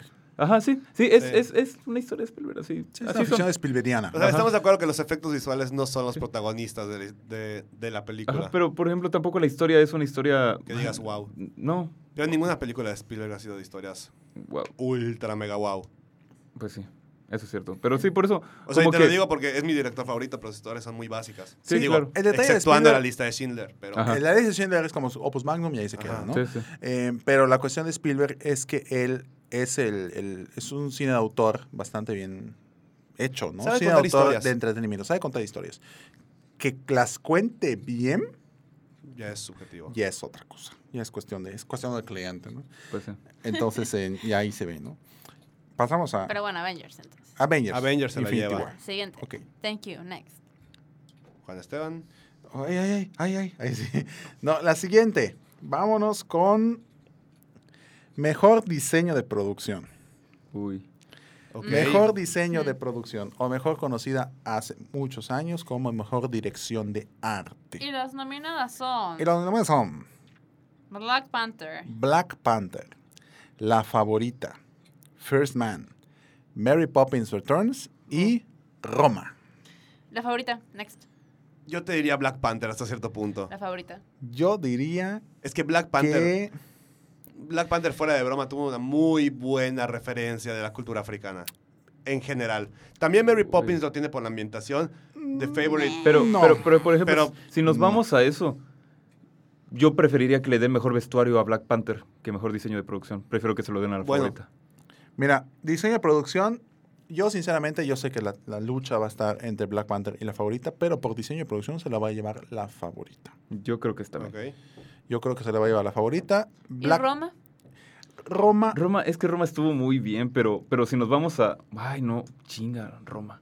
Pues se construyeron toda una calle. No, sí, a mí me impresionaba ver a gente adulta diciendo, es que está igualito, ya sabes. Exacto, es Entonces, que ese es el, el vale. Pero sí. no sé si la gente de la academia, o sea, la Ese- gente, de la, la gente de la es academia no sabe que así se veía la, que la Exactamente, calle, el la- detalle. la, Claro, porque Roma como estamos 70s. vinculados. Sí, claro, pero por ejemplo, ahí, ahí sí es una cosa como de crear algo nuevo, que es Black Panther, o algo que ya existe y que se parece mucho a lo que había, ¿no? Entonces creo que ahí es donde está. Sí, o sea, The Favorite es, es recrear una Sí, época completa. Ajá, The Favorite y, y Roma. O sea, es Pero Pero ahí, recrear va, una época. pero ahí va, ¿en qué momento viendo Black Panther, no dijiste, ah, pues, pues me creo que es, que es Black Panther, que me creo, sé que es basado en un cómic, ya sabes. En cambio, la favorita llegó un momento que se me olvidó que es una ficción. Digo, en- entré en el mundo de, De la de favorita. favorita por el diseño de producción, Ok, de todo. entiendo. Y vestuario no, no estoy agarrando vestuario, estoy agarra- agarrando de esta atmósfera que se creó casi claustrofóbica dentro de la historia de la favorita. Entonces, Considerando de, eso, de, de manera rápida, de manera rápida para la persona que a lo mejor no conoce bien, ¿a qué nos referimos con diseño de producción? ¿Qué entendemos por diseño de producción? Diseño de producción me imagino que todo, o sea, como, como obra de teatro, escenografía, eh, Ok. algo que te haga entrar en la convex- convención de que es convincente el lugar donde está O sea, con que, los que te, crea- elementos. que te creas todo lo que estás viendo en pantalla. Ganó- Pues, el año pasado ganó La Bella y la Bestia, no, Mm, no, recuerdo. me acuerdo. pero qué buen diseño de producción tenía. Sí, o sea, prácticamente Ajá. que las locaciones, los, Los lugares que estás grabando, los sets, que sets, todo esté bien props. retratado y que pues obviamente ayuda a contar la historia. Ujú. Por eso Black Panther está, es, para mí estaba fuerte porque el mercadito y todos los elementos africanos y los laboratorios y es como que wow. Pero, pero sí, para eso yo me voy a la favorita porque en la favorita se te olvida completamente, estás adentro de la historia y eso es genial. O sea, la favorita ustedes Para mí que es la favorita. Es favorita. La favorita, Favorita es es la la- favorita. es mi favorita. ¿Qué, ¿Qué comediantes somos aquí en Kine Sí, Podcast? sé. Somos una matrusca, matrusca de de chistes, ya talento. sabes. Ah, sí. Siguiente. pasamos a la siguiente película. Eh, maquillaje y, hair, y hairstyling. Hairstyling. Ahí creo que Ah. ya, ya ni, ni... Yo diría Vice. Bye, sí. ¿Cuáles son las nominadas? ah, sí, pero di los nominados. Border, Mary Queen of Scots y Vice. Vice. Vice. Vice. Thank you. No, Next. no he visto ninguna. Vice. A ver, No. ¿cuál- ¿Cuáles son? ¿Cuáles No, son? pero, ¿Cuáles son? pero sé que el trabajo de maquillaje para hacer que todos se parezcan a los políticos de Estados Está muy Unidos. cañón. Sí. eh, escuché que es así lo mejor que han visto. Sí, no solo eso, Amy Adams Border, y Christian Bale en un punto frontera. los vemos jóvenes y luego Mary los Queen of. Scots y Vice. Ah, eso les encanta a la academia. Los Es- saltos en el tiempo. y eso. ajá, y vemos a Amy Adams joven y te crees que es Amy Adams joven y luego la vemos de vieja y te crees que está vieja y lo mismo con, con, Con Bale, Bale. que Y está con joven Steve y guapo. también. Steve Carell, eh, eh, ¿cómo se Vice. llama? Sam. Rockwell. Sa- Sam Rockwell como, Como Bosch. George W. George Bush. W. Bush. Diga, sí, Vice. Vice, no, no hay, Vice creo que tiene, creo que tiene esto. no hay discusión. No hay discusión, es Vice. Y siguiente, Juan. Siguiente. La siguiente es. Mejor canción original. Shallow, next. Shallow. Shallow. No porque, no porque yo creo que es la mejor, pero es la que va a ganar, obviamente. Es la que va a ganar. Sí, sí, sí. Está Lo, lo más mismo que. vendida que... Por ejemplo, para mí también me encantó When the Cowboy Sails. Bueno, la de. La de Sí, Mary when a Poppins. cowboy traces. Ah, no, Bien, ok. Sí, es que está un poco difícil La el nombre, balada- ¿no? ah, la balada de la, de, la balada de Buster Scruggs, que lo recomendé la vez pasada, espero que la hayan visto, ¿no? Te ¿Nadie? fallo, amigo, pero la voy a ver. Bueno, No, perdóneme, sí, no, sí, Ajá, bueno, pero es una gran canción, pero Shallow es genial. es que no también. vas a vencer a Shallow. No, aparte ya se ganó el Grammy, entonces digo, Sí. Sí, probablemente va a ganar. No sé qué tan de acuerdo estoy, pero pues va. sí. Pues, pues órale. Poco a poco voy a, a lograr Pues, quejándome. Así Eh, que siguiente. nos vamos a película animada. Ah, Spider-Verse. Ok. Next. Spider-Man to the Spider-Verse. Creo que ahí ya. Ay, Denominada solo para cultura general, estaba Increíbles 2. Mirai, que no la he visto. Ralph Porque Breaks the Internet, que definitivamente no le iba a ganar. Spider-Man Into the Spider-Verse y Isle of Dogs. Ah, Mira, Isla de Perros- No pueden romper el Oscar en dos y dárselo a I- Isle of Dogs Mira, también. Isla de Perros. De eh, creo que tiene un mayor logro en animación a nivel contemporáneo. Spider-Man to the Spider-Verse. Hecho histórico que diga eso, Bran, creo que tú ya lo sabes. Me consta. En- creo que sí tiene un logro em, a nivel de, de animación por la cuestión de mezclar en casi de manera orgánica la cuestión de un cómic, la textura de un cómic, eh, de un papel de cómic y plasmarlo a, a la pantalla grande y evidentemente pues todos esos elementos en comiquescos, ¿no? Que se hayan pasado a, la cuestión de, una película animada, creo que eso funciona muy bien. Eh, tristemente, pues, pues se, se entrometió en el camino de la Isla de Perros, que es una película muy, muy buena, que afortunadamente ganó en los premios en Annie como mejor diseño de producción en una película animada. Eso creo que eso sí es súper mega merecido porque tiene un diseño de producción eh, impresionante. Luego entonces eh, es muy bueno, ¿no? Que, que logre estos elementos.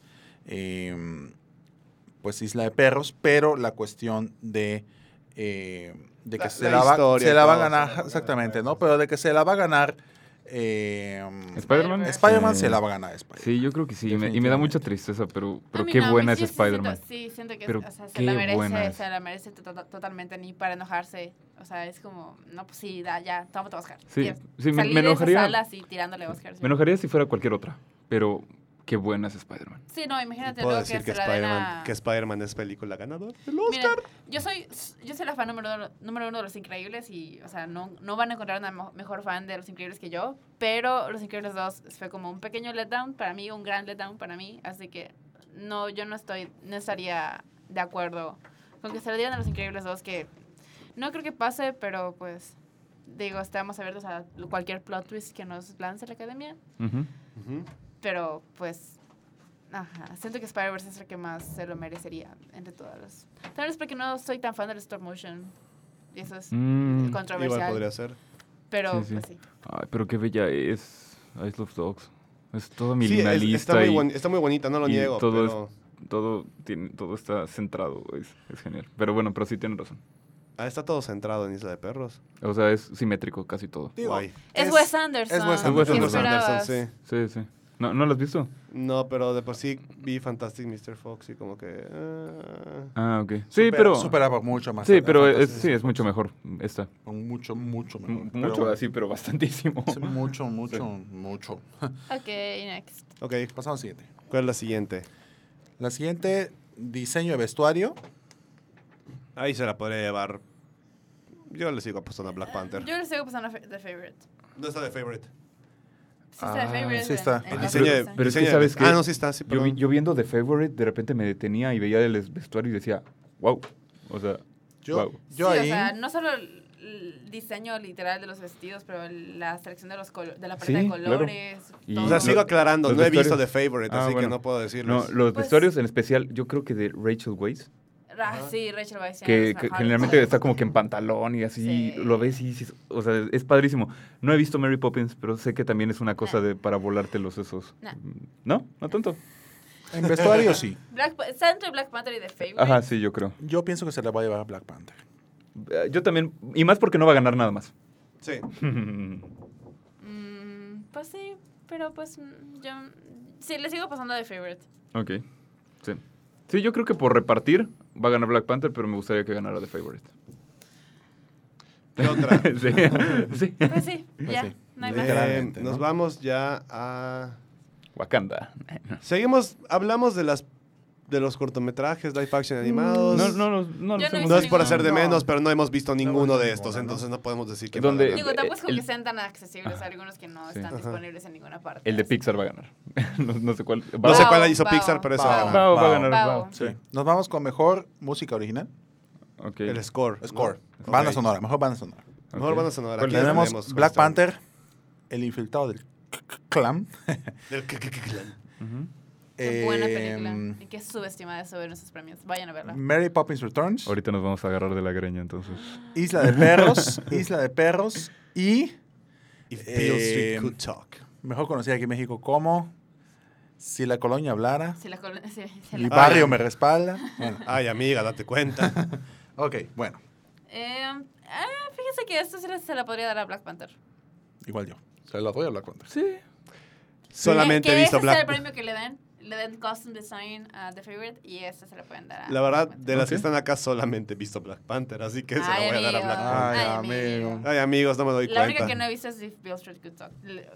Quiero verla antes de los Oscars, pero no sé si tenga tiempo. Pero, digo, no puedo hablar por If Bill Street Could Talk, pero... Ah, del- ah, no he visto ah, Iron ok. Dogs tampoco. Espera, Black Clansman está nominada en esta categoría. Sí. Sí. No va a ganar Black Clansman. O sea, No. es que, ¿sabes qué? Mira, está bien, entiendo. Yo también. Por, por, por- ok, por cierto. este, yo. Bueno, por cierto, si quieren escuchar una reseña de Black Clansman, hoy acaba de salir un eh, episodio de mi podcast donde hablamos de eso. Perdón por meter No mi, te mi preocupes. comercial. No bueno, problema. este... Si me quieren tengo- seguir en Twitter. Ajá, si me quieren seguir en... No, este, mm, tengo un podcast también que se llama FBT Podcast y hoy subí la reseña de Black Clansman. Hay una parte donde yo digo que esa película a mí no me gustó en lo personal tanto a comparación de las demás. Y la banda sonora es un problema para mí en esa película. Porque, por ejemplo, hay partes donde siento que la música no cuadra con el momento de la escena. Es decir, por ejemplo, hay una parte donde eh, Ron, que es el Weasley. personaje negro, ah, va como a un campo de tiro donde le están disparando unos maniquís negros, no sé si te acuerdas. Sí, claro. Y meten como que un solo de guitarra así de cuen, cueren, cuen. Y, y yo dije, yo, yo lo veía so y decía, es una escena muy triste.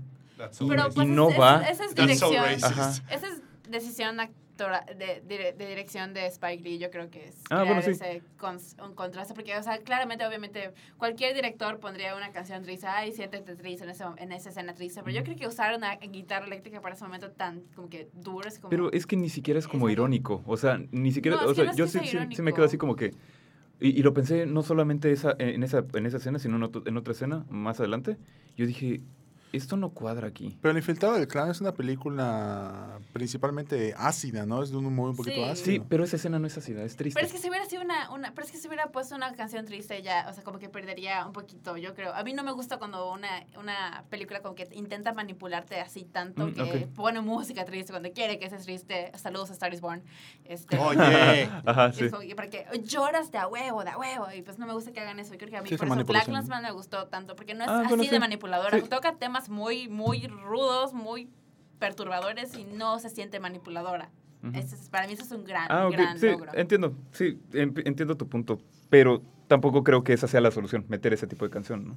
O sea, pudieron haberse ido por otro Pues camino. ya, eso es de- Sí. de- Es decisión de Sí, creo que- ajá, es sí. el estilo de Spike Por eso, por eso, ajá, por eso a mí, o sea, de todas las que he visto de los Oscars, creo que esa es la que menos me ha gustado de todas.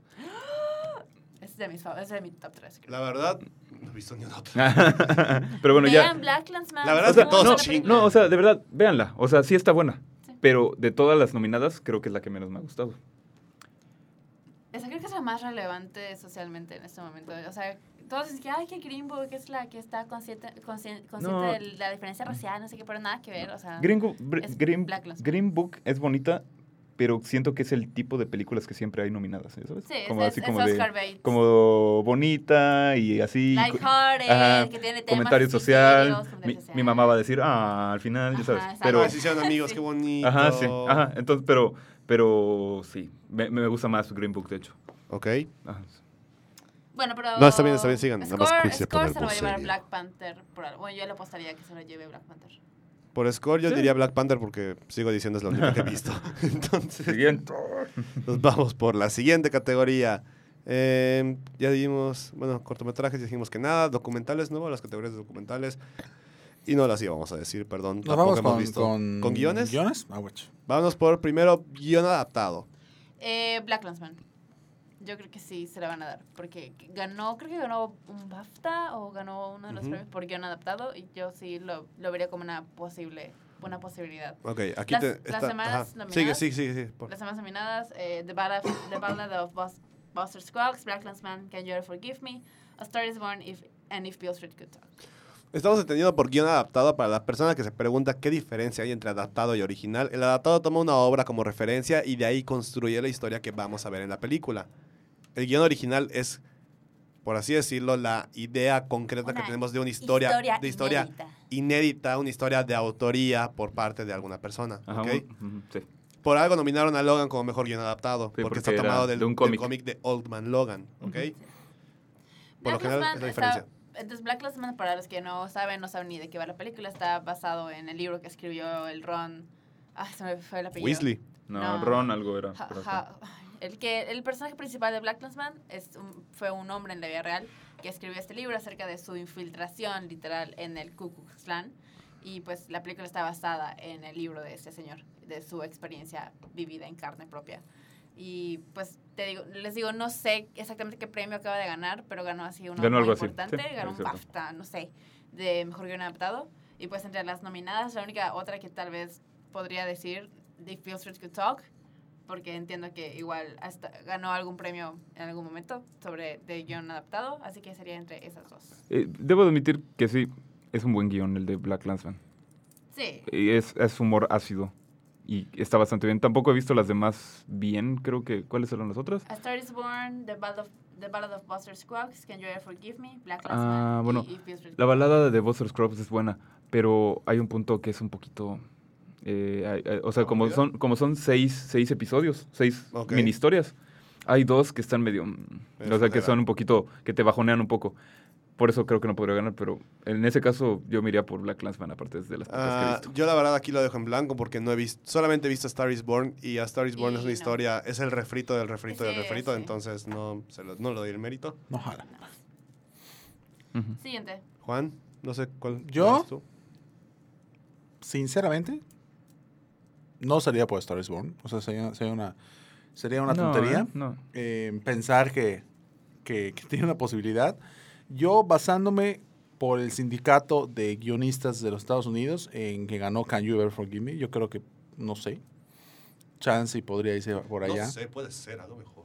pero yo creo que me voy precisamente por la importancia eh, narrativa y esta, más que importancia narrativa, la importancia de poder tocar con un tacto específico la temática de la película y adaptarlo de manera correcta, creo que el infiltrado del clan sería una, una buena opción para, para ganar. ¿no? Y nos vamos con mejor Guión guion original. original. Y original, tenemos a la favorita, tenemos First Reformed, ¿cómo se llama aquí en español? Era un, título así todo estúpido. Está medio extraño, ¿verdad? Sí, Está no Green. Book, Roma y Vice. Vice. Yo diría. Vice por el hecho de que si ubicas un poco el contexto de Dick Cheney, no es una persona de la que hay libros escritos por otras personas. Hay libros que él publicó y hasta ahí. Pero no se conoce cómo era él detrás de la faceta que pues, se le vio de vicepresidente, de senador, de jefe de gabinete, secretario de, secretario de Estado, etcétera, etcétera. Entonces, la, la versión que nos presenta Adam McKay está increíble. Fuera de la actuación y del ritmo de la película, está muy bueno el guion. Los diálogos son muy creíbles, son muy reales.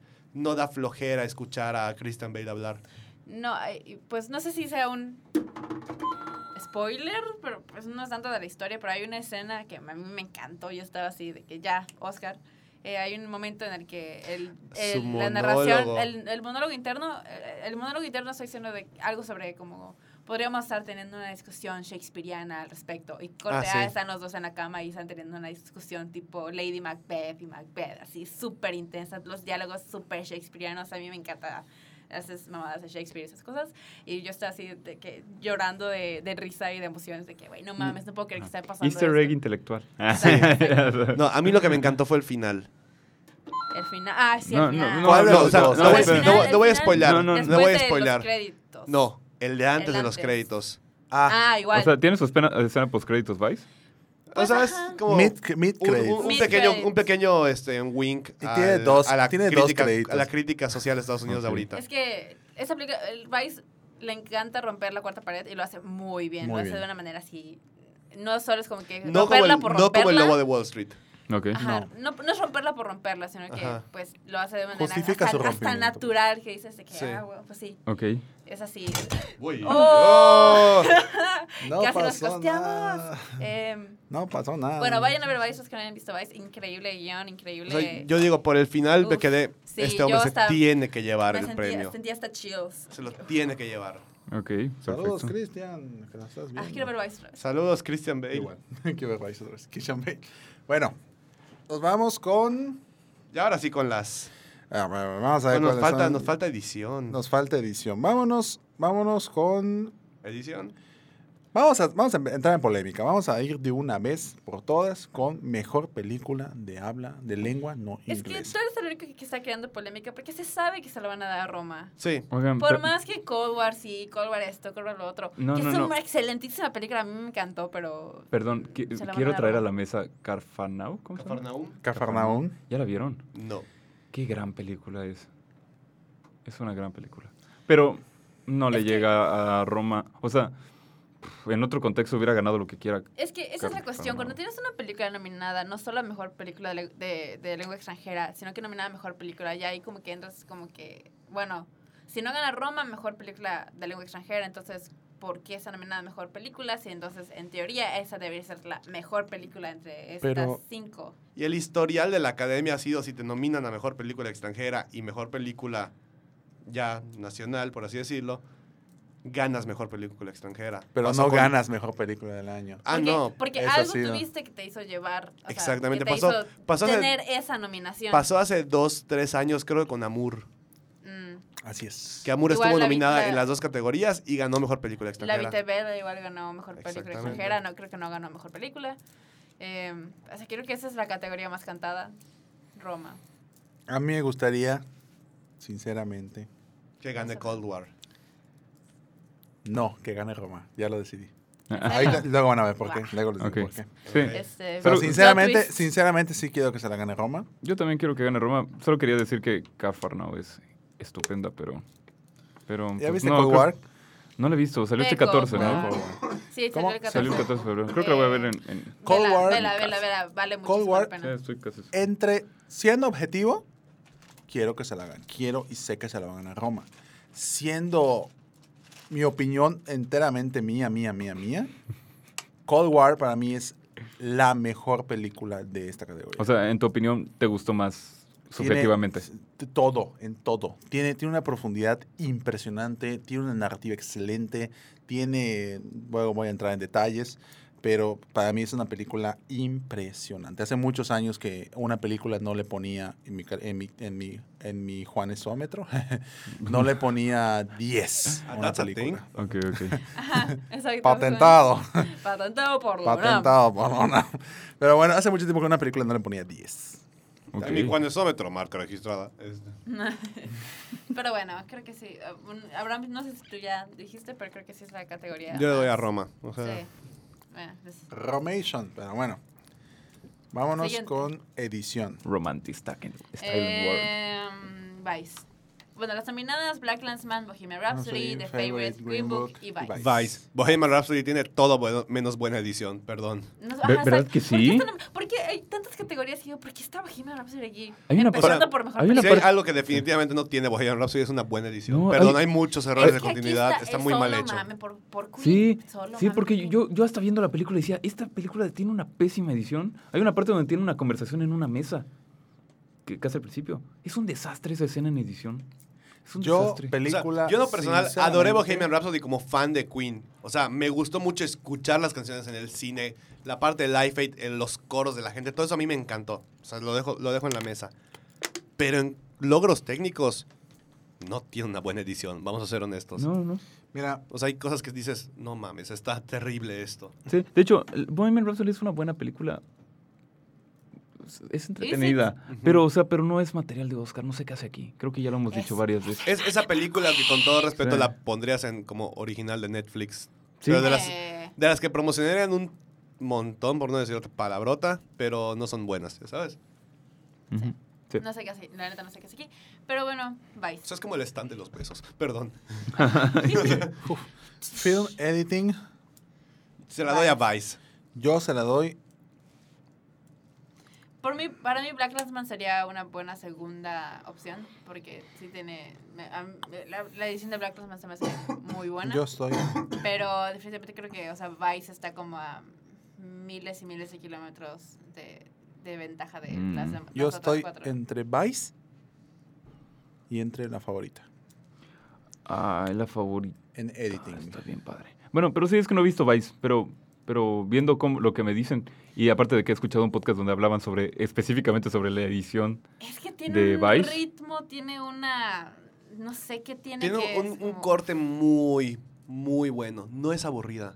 Para nada. O sea, desde el tráiler dices, ok, tiene mi atención. Perdón, ya las acabé. Se acabaron las kine galletas.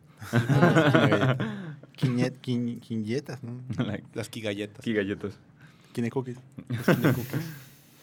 Bueno, ajá. Bueno, entonces- Continúa, continúa, Abraham. Se la- yo se la doy a Vice, ¿ok? Sí, es que- Yo le doy la edición a Vice. Ahora, vámonos. Ya vamos entrando poco a poco a las principales.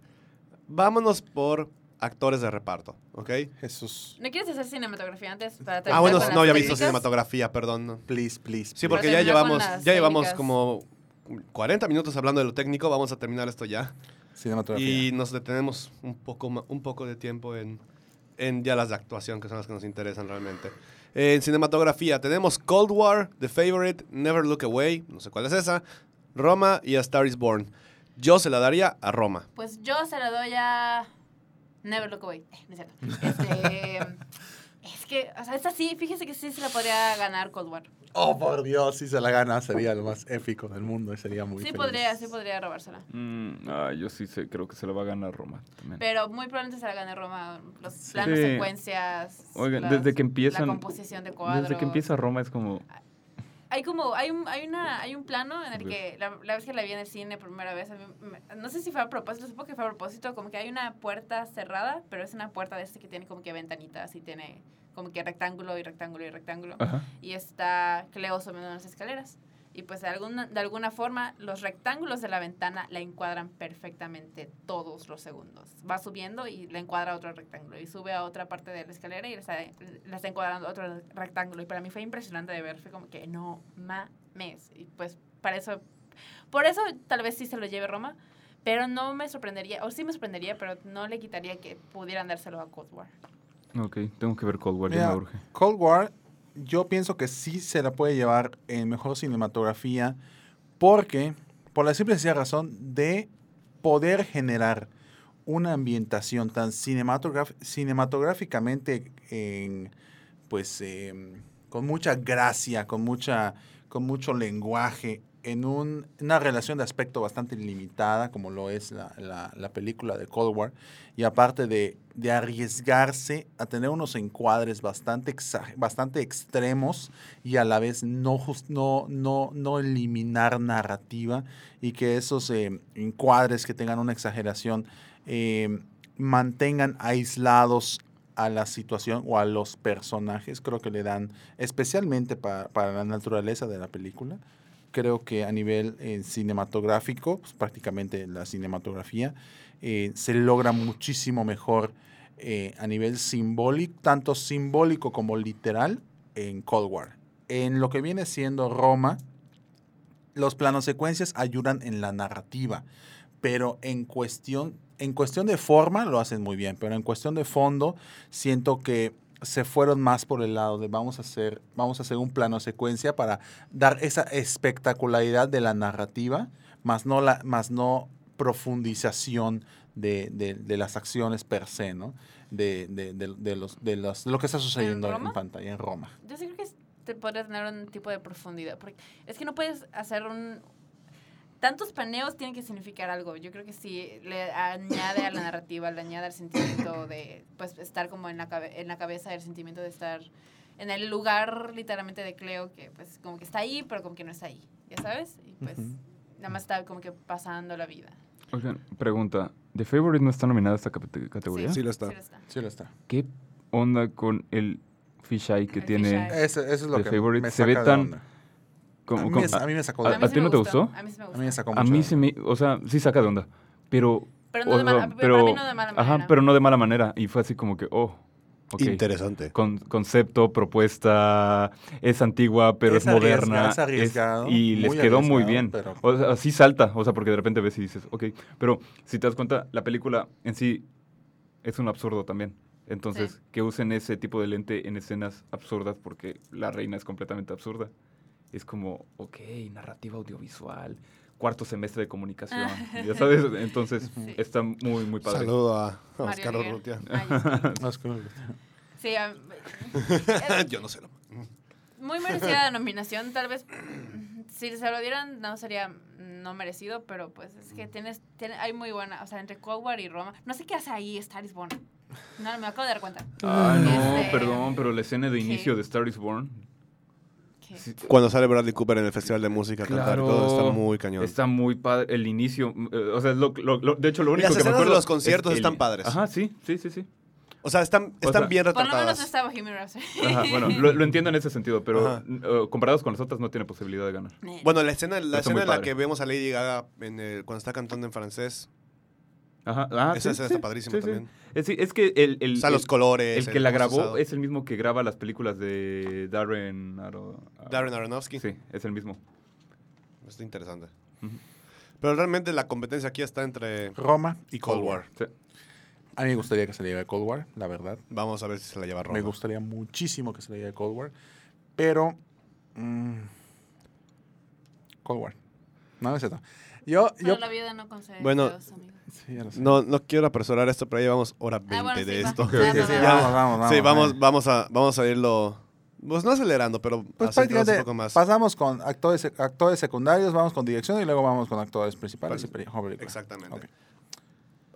Mejor Damas primero, vamos con actrices actriz en un papel. en un papel secundario. Y las nominadas son Amy Adams por Vice, Marina de Tavira por Roma, Regina King por... for mira mi, mi Spanglish. Regina King por Si la colonia hablara, eh, Emma Stone por The Favorite y Rachel Weisz por The Favorite. Eh, No he visto ninguna. ¿No has visto Roma? No. Abraham. Eh, Perdón, o sea, he visto partes. creo que si tuviera que apostar así mi vida, se lo apostaría a Rachel Weisz. Yo por Me lo gustaría que... se lo dieran a Amy Adams porque Amy Adams no ha ganado nada, pero En la pues, vida. Mm, Pero y lo y hace un buen muy papel, bien, hace es un muy buen papel. Es- o ella es una buena uf. motivación para Dick Cheney. Es en- una Lady. Macbeth moderna y me encanta, la amo, la amo, la amo, la amo. Ah, yo también amo a Amy Adams. Siento que no se Eh, baña. Pero como... ¿Qué? Ah, ¿Qué sí. comentario tan No sé raro? por qué. No, no- no conocen a gente así que dicen como... Siento que no te bañas. ¿No? Siento que estás sucio. No, y sobre todo Ajá, menos y Amy actores. Adams siento que es así. Siendo que Sí, no. No sé. pero, pero, o sea, pero la quiero mucho. Pero, A que no se bañe. A, mí, yo siento, o sea, no sé, siento que soy la única persona así como en el meme de Homero en el bar, así. Yo amé a Emma Stone. La amé completamente. Sí, o sea, no es que lo haga Y mal, para nada, Y para mí es mi favorita bien. para ganar, pero siento que no se lo van a dar. No. No, porque Rachel Weisz. Yo por la especulación se lo daría a Rachel Weisz. Pero, por ejemplo, a mí me gustó más Emma Stone que Rachel Weisz. Aunque, aunque las dos lo hacen muy bien, la verdad. Pero siento que, y, lo- y lo escuché por ahí esa teoría y dije, puedes tener razón. Como las dos son de la misma película, se cancelan. ¿Cómo? O sea, como que O gana una o no gana ninguna. no, no gana ninguna, más bien. No gana ninguna. Ajá, porque, porque, por ejemplo, es como de que, o sea, como en el papel de las personas así en, en, en votando, es como de que, ay, a esta o esta. Ay, Mejor me voy por otra. Ajá, Ajá, sí. ninguna. Sí, o sea, es, es, es un- una tendencia, pues. Así Pero que- sí ha estado ganando Rachel Weisz. Creo que ganó el BAFTA. O sea, no ha sido Ah, como sí, digo. una...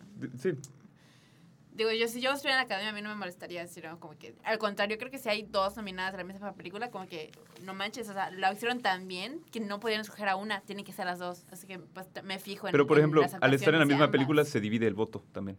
Entonces, Sí, claro. Pero mm, Pero, no, no sé. Aún así siento que se lo va a dar, se lo va a ganar Rachel Weisz. Yo se lo doy a Rachel Weisz. Ya. yo se lo doy por la importancia que tiene su personaje para la película, porque he leído, pero no, no siento que Es que precisamente ser mantiene a flote la película es Regina ser. King.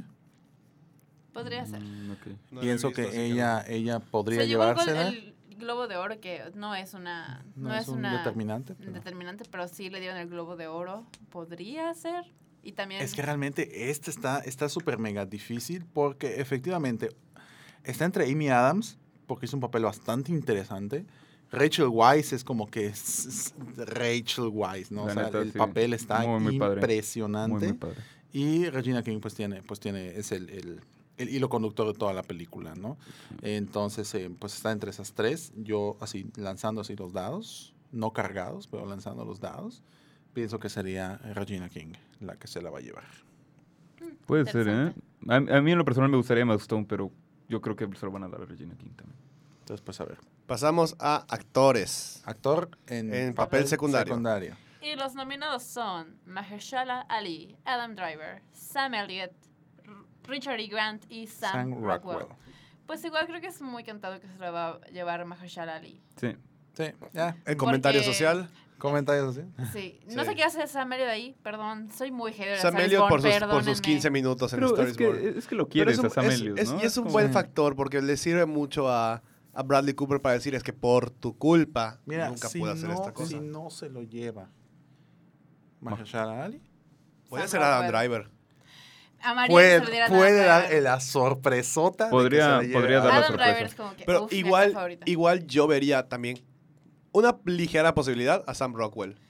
Sam O sea, la Rockwell- verdad es que Sam ese- Rockwell ganó el año pasado. Es- y eh, está haciendo de Bush. Podría, podría, ser Podría dobletearlo. exacto. Sí, podría dar. Porque su representación de Bush es muy, buena, Me- y muy me exacta pas- como era me- Bush. Me, empecé a morir de risa. Creo que ni siquiera había aparecido a cuadro, pero escu- lo escuché hablar y fue como que, no mames, es Bush. O sea, pero así Sí. en forma personifica muy bien a Bush. Sí, Sí, sí, Y, e- y eso a los americanos les mama. Entonces, Imagínate los Warsis si gana Driver. Yo llorando. Imagínate en los, en los, en los, En el, en en el, el tráiler tráiler del ganador 09, del Oscar. Adam Digo, Driver. no Adam lo van a poner así. Ujú, o si sí, lo sí. pones, sería como Claro. que, mira, bitch. Así, ya sabes, Sí, pero. sería Pues sí, sería, sería Me padrísimo. ¿no? Si no se lo gana Mahershala Ali, creo que podría tener una oportunidad Adam. Eh, Creo que es así, sí, tac, tac, tac. O es o, tac. sea, o es Mahershala Ali, o, Adam, Driver, o, Sam, Rockwell. Y muy, muy al fondo, Sam Elliott, que ni siquiera la metería en la categoría, le metería a, Tim, a Timothy Chalamet, que lo ignoraron mucho por Por Beautiful Boy. Beautiful Boy, es que cierto. no lo he visto y no me gusta Timothy Chalamet, pero por lo que he oído tiene un papel mucho más importante en su película de lo que tuvo Sam Elliott, así que pues ahí como que... A ti Chalamet no, no lo metieron ahí porque es un hígado, seguramente. Es que me cae muy mal este güey. A mí, no- a mí tampoco me, Me cae bien. muy mal. ¿Sí? Pero, pero, sí, o sea, sí, la verdad es que yo nunca, nunca, nunca eh, sentí de que Adam Driver pudiera estar nominado alguna vez al Oscar y de repente fue como, wow. No, sí. Wow. Y ahorita hay No, no, mucha... sí. esta- este va a salir en una película, perdón, fanática, fanática de Adam Driver, va a salir en una película acerca de algo que se habla en Vice, que es el Torture Report, es algo sobre Ah, sí, la tortura ajá, como método de... Con método de tortura. Sí. Y él fue militar de Estados Unidos, entonces. Ah, sí, es cierto. Sí. Y pues Adam Driver es- está, es protagonista de una película acerca de eso. Ah, qué y interesante. Se estrenó en Sundance hace unas semanas y pues está haciendo, de- ya de una vez haciendo Oscar Buzz para el siguiente año y hay muchas Wow. páginas que están diciendo de que no, pues ahorita Adam Driver podría estar un posible precontendiente para mejor actor del siguiente año. Ya veremos, me encantaría porque amo a Adam Driver y se lo merece. Es muy, muy versátil, es así increíble. Y güey, si puedes hacer Star Wars, puedes hacer Girls, si puedes hacer Black Van, no Cuando puedes cuando- hacer eh, eh, eh, The cuando- Man Who Killed Don Quijote. Cuando así. trabajó, cuando trabajó. Yo, de- yo, vi la el poten- Silence. yo vi el potencial con The Silence. Vi un Silence. potencial, pero impresionante. Pero en fin. Eh, Evidentemente vaya evolucionando el actor, porque pues, está empezando, literal. Está, no empezando tal cual, no literal empezando, pero sí está. Ya lleva un- Está un- escalando un bastante rato, rápido. Sí, ya bastante con bien, ¿no? cada director que te puedas imaginar. Aparte es muy cool el güey, ¿no? Como Sí. Sí, que, muy chill. como que te cae chido, ¿no? Sí, Sí. es muy chistoso. Nos vamos Ay, con- a. En, fin. Actriz en papel principal. Mejor director. Mejor director. Vamos con mejor director antes de ir a los, a los Ahí se va a llevar. Cuarón ya. Mejor director. Sí. Mira, se lo va a llevar Alfonso Cuarón. Sí. Siguiente. o sea, sí. Solo por, bien, por, la- ¿quién tiene por dato cultural. O sea, ¿quién- está Por Spike- dato cultural, ¿a quién está nominado? Está Spike Lee, está Powell Pawlikowski. Pawlikowski por Cold War, Yorgos La- Yorgos Lanthimos. Látimos por The Lanthimos. Favorite, Alfonso Cuarón y Adam McKay. ¿Quién va a presentar esta categoría? Porque van a necesitar poder pronunciar Pavel Pavlikovsky y Yorgo- Yorgos Lanthimos. Estaría buenísimo que sea Matthew McConaughey. Sería buenísimo, Estaría que sea, buenísimo. que sea John Pero, Travolta. o, o sea, me- me- me- y yo, yo, yo creo que se iba a ganar Alfonso Cuarón, pero... Me gustaría este, que se le den a Adam McKay. Pero Yorgos, creo que se está No. volviendo uno de mis directores favoritos ever. Mira, Si no se lo dan a, a Alfonso Colón, se lo van a dar a Yorgos Lanthimos. Sí, es, Si no se lo dan a Alfonso Cuarón, se lo van a dar a impresionante Spike Lee. tipo. Se lo darían a Spike Lee porque pues tiene tantos años de trayectoria y no lo, han nominado, no lo había Sí. nominado nunca. Pero es Es que, como- ay, no, es que, les digo, está bien, lo vuelvo a decir, Black Clansman es buena, pero las decisiones que tomó Spike Lee no me gustaron casi nada. O sea, o sea, hay, hay muchas escenas que dije, no. y Adam McKay. No, no, no, no. Adam McKay yo sí se la daría porque es, un- es una buena dirección. O sea, realmente. ¿De, qué, Sí. ¿De qué es él? Vice. Vice. Ah, no lo he visto. O sea, a mí me gustaría que se le lleve también a Adam McKay. Sobre todo porque también el señor casi sufre un infarto en plena filmación. Ah, sí. Y lo salvó. Y lo, salvó- y lo salvó lo San Christian San Bale. Christian Bale, bueno. Santo patrono de los. Santo patrono de los actores. Vámonos ahora sí ya. Digo, en dirección se lo va a llevar Alfonso Cuarón simplemente porque estaba dirigiendo una película que tuvo inspiración En sus propias en memorias. sus propias memorias. Entonces creo que ese, creo que ese nivel de, de motivación emocional para poder dirigir No, y para recrearlo. y para recrearlo, y para, Tiene que ver. para- es- es- o sea, tiene que ser Cuarón, definitivamente, ¿no? Eh, nos vamos a Actriz en papel principal. actriz en papel principal. Y las nominadas son Yalitza Aparicio por Roma, Glenn Close por The Wife, Olivia Colman por The Favorite, Lady Gaga por A Star is Born y Melissa McCarthy por Can You Ever Forgive Me. Glenn Close. Ok, podemos decir Olivia que Colman. todas las actrices que están nominadas la rompieron en sus películas. Sí. Sí. Todas, hasta Lady Gaga. Hasta Melissa McCarthy. O sea, Es que, es, es que la de Melissa McCarthy, yo vi el tráiler y el tráiler se ve increíble, Sí.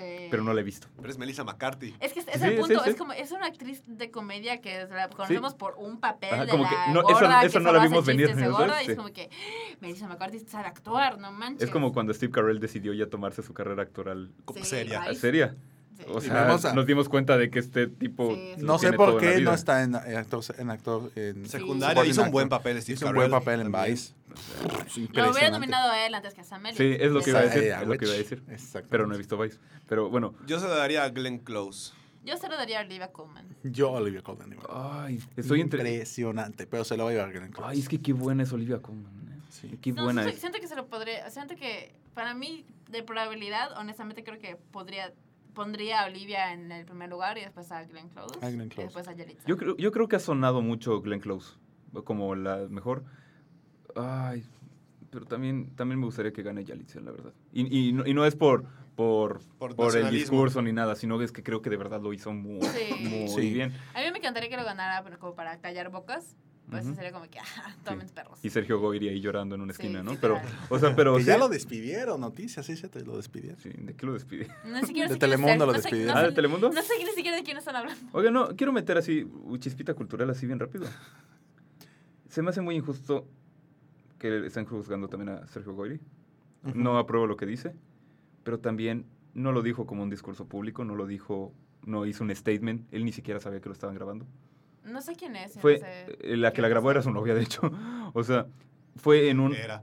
Era, supongo. Amigo, amigo, Ajá. date cuenta. Sí, o sea, era en un espacio privado Privado. que ¿Pero no... ¿Qué que- pasó? Cuéntame el chisme. no Es que estaba lo- hablando y de repente voy a, voy a, voy decir lo que dijo, ¿no?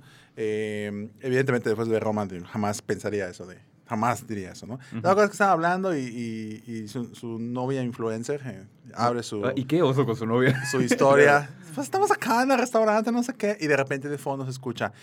Por ejemplo, nominan a esta pinche india Ay, que no, no sabe que no sabe hablar, que no sabe hablar ni siquiera y solo dice, ay sí señora, no señora. Y, y, y ahí con, y de repente sigue- su, su- De su repente, novia sigue ah, grabando y se voltea, Y de ¿no? repente alguien y dice, no lo vayas a subir. Y ella, ajá, estamos comiendo bien rico. Y lo sube. Y lo de hecho, sube. está de osazo el video, ¿eh? Sí, Pero- deberían dar un Oscar a la novia. Ajá. Sí, de- debe- alguien debería hacer ya una parodia de ese video. Sí, Pero, o sea, Pero, ¿y qué, qué es este hombre? es ¿Qué hace Sergio? Goyri era un actor de telenovelas. Tele- de Telemundo. Era- ah, ajá, era un actor- Era un actor de Era- Ah, ok, un yo le pregunté a mi mamá, ¿quién es Sergio Goyri? Me dijo, era galán de telenovelas malas. Sí. Entonces, Ah, bueno. eh, lo, que 80, digo, 90s. lo que digo es que hoy salió un diputado diciendo que hasta quiere meter así una denuncia con APRED por eso. Y yo digo, eso no va a acceder porque primero Sergio Goyri no lo dijo como un discurso de odio, aunque es una, es una persona pública, no lo dijo así como un statement, lo estaba comentando en la privacidad de una mesa. Entonces, eso no va, no va a transcurrir porque él tampoco sabía que estaba siendo grabado en ese momento. Ok. Entonces, o sea, Pues ya que lo eh, lleven a... no, no digo lo que, de que estuvo bien, pero tampoco apruebo que estén. No, que lo lleven a eso, ¿no? la justicia, no sé qué, Ajá. eso para mí No, porque- ya es too much, pero que sí, pero que lo hayan, no, lo, lo... Ah, sí, que lo masacren en redes sociales O sea, sí, no, no, no, pero, Pero- que lo, lo despidieron de algo. ¿Telemundo? de Telemundo. Mm. Para mí, yo creo que es, o sea, digo, no, no creo que Telemundo tenga así la reputación mejor del mundo, pero yo como empresa, si sale un video Ay. de uno de mis trabajadores diciendo trabajadores. esos mensajes de odio, pues yo no quiero afiliarme contigo, así que bye. Sí. Y pues para mí, eso, que lo hayan despedido, para mí no se me hace mal. No, a mí tampoco. eh, llevarlo ya con la pre- o sea o sea no es que no esté de acuerdo sino que pues simplemente no se no puede pasar porque pues Sí. Al final de cuentas, es, Telemundo dice: eh, odian a nuestro conductor. Pues, no- o sea, si lo odian, la gente no lo va a ver. no lo va a ver es menos claro. dinero, entonces. pero- O sea, Pero, pensando como güey, empresa ¿qué es como, bueno, para sí. qué hombre tan ignorante o sea, No, y qué- qué- qué- qué y desagradable persona. Sí, Sí, horrible es desagradable, pero no creo que se merezca Tanto eh, hate, ¿no? así como que ya denuncia. Así, pues creo que no. Como que Bueno. se merece latigazos, pero que no sangre. Sí, ¿no? ya, o sea, él ya Eh, tuvo su merecido con todo el odio que está recibiendo. Sí, efectivamente. en fin pero Yalitza o sea Fíjese que podría llevárselo a Yalitza así, Yalitza como llevárselo de sorpresa, como el plot twist de la noche. No me molestaría. Tampoco a mí, para no sorprendería nada. tampoco. No sorprendería. Siento que no Eh, sorprendería, no sé. Siendo objetiva, yo se lo daría a Olivia Colman. Digo, no he visto The Wife, así que no puedo decir sobre Glenn Close, pero pues he escuchado más voz acerca de Olivia que de Que de Glenn. Glenn. Eh, Ujú. Y pues para mí Olivia Colman es brillante, pero brillante lo que le sigue en The Favorite. O sea, Sí, la verdad es la, que sí. la capacidad de emocional que tiene esa señora. Y, no, no, no. La, la- la verdad, cualquiera de las tres que gane, me parece que voy a estar Sí. contento. De repente gana Lady Gaga. no Ay, creo. no. vamos. Si gana Lady No, no, Gaga, no, no, me no. voy a reír. Al menos, al menos a sabemos, transmisión en vivo. al menos si gana Lady sabemos, Gaga, me voy a ir. o sea, al menos sabemos que, que ¿cómo se llama esa cosa? Que no va a, que no va a ganar Lady Gaga, ¿no? Sí, No, no, no. lo que sabemos que no va a Ah, no ganar Melissa. McCarthy. Ah, Sabemos que pues Melissa sí. McCarthy no va a ganar esta Pues categoría. sí. Pues Nos sí. A vamos. lo mejor sí gana el Razzie, pero bueno, esa es otra historia. Sí. Este, ¿Qué tal? Me Nos encantan vamos- esas historias. nos vamos con actor principal. Esta es la buena, señores. Y los nominados son... Los nominados está está Sam Batman, Christian Bale, Papito. Sam Sam Batman. Batman. Sam Batman, el mejor, los el- infartos. el mejor Batman que he visto, perdóname Michael Keaton. Este, está Christian Bale por Vice, Bradley Cooper por A Star is Born, gracias por participar. Está William Dafoe por At Eternity's Gate, Rami Malek, gracias por participar en Bohemian Rhapsody y Vigo Mortensen por Green Book. Christian Bale. Christian Bale. Christian Bale. Christian Bale. Christian si no se lleva Rami, Rami Malek. Sí, no, es no, no, y de, y de verdad, que no, o sea, mm, o sea, no puede ganar Rami Malek, de verdad no. Plot twist se lo lleva. ¿no? No, no, pero es que sabes, ¿sabes por qué lo digo? Plot porque twist, sí podría gana ganar. Bradley Cooper por ser Rocket. o sea, porque sí podría ganar y eh, yo sí estaría muy molesto. No, Sí, sí, igual yo. Sí, yo hice Billy's porque le dieron el Golden Globe. O Sí, sea, sí. el Oscar, Es que, o ah. sea, pen- pensándolo, Es que sí todo lo, que, ganar. todo lo que hace Rami Malek para personificar a Freddy no es igual que Christian Bale para. No tiene todas las capas que hizo Christian Bale. Lo de, para Christian, lo de personaje. Christian Bale fue meterte en la psicología de- Sí. de la- del personaje. Y los que han visto las películas de Christian Bale saben qué tan denso se pone este brother al momento de hacer un personaje. Me encantó que en su discurso de aceptación del Golden Globe le agradeció a Satán por la inspiración para su personaje. Yo no había entendido por qué hasta que viva y se fue como que, no, mames. Sí. y Rami Malek lo que hace es más una personificación de los manerismos de Freddie Mercury, sus movimientos, su manera de hablar. El, no tanto en, la, en cómo pensaba Freddie, porque no ves tanto qué es lo que piensa, ves las acciones principalmente, pero lo hace bien. O sea, tú ves los movimientos de Rami Malek y dices, ok, no es literalmente Freddie Mercury, pero se mueve y habla como si fuera él. O sea, es una, es una buena personificación física de la persona. Christian Bale no se mete ya en lo psicológico del, Mm, personaje. Que cualquiera de las dos ramas está bien. O sea, realmente Pero si muchos puedes actores hacen más dos, una que la otra. Si Pero- puedes conseguir las dos, es como que, uff, y eso es lo que hace Christian Bale en. Vice, así que ahí de por sí ya está. Es como, me recuerda y hasta por el tipo de maquillaje y todo que, que está usando a Gary Goldman el año pasado que se lo llevó por Uf. Darkest Tower, que igual hizo Wizard Churchill, igual yo Qué creo que se película. metió igual a la psique de Sí. Winston Churchill y le pusieron el traje de gordo y no sé qué. Eh, que es algo muy parecido y creo que como, como antecedente creo que es un buen indicador que se lo podría se lo van a dar a Christian Bale porque es un personaje bastante parecido en, a nivel técnico y pues no sé yo creo que no es no tiene mucha competencia está William Defoe pero Pero siento No, que su película pasó desapercibida. sí, Sí. está eh, Sí.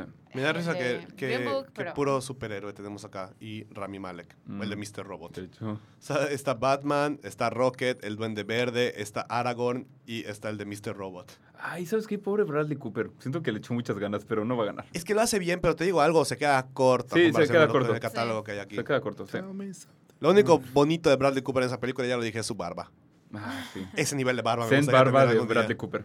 Esa, bra- esa barba de verdad está cañoncísima. Oye, ya llevamos como tres episodios donde mencionan la barba de, Bradley que, Cooper. es que no mames, sí, quiero tener una barba así, neta. pero sí, así pero de verdad, ojalá no gane Rami Malek. no, Perdón, pero círculo, no No, de, yo- yo le apunto a círculo de oración, Círculo de va, oración, va a haber misa a las 8 para que vayan, para que Para no que gane Rami Rami Malek Malek. no gane. Que gane cualquiera menos. No, después de ver Vice, se los digo, el final para mí fue, tienes que ganar esto. Si no lo ganas, Sí, sí, sí, perdónenme, sí. pero los, los Oscars se vuelven un fiasco. Sí, Tiene que ganar. tiene que ganar. Vice. Ok, va. Y nos vamos con la Mejor pe- última. La mejor película del año.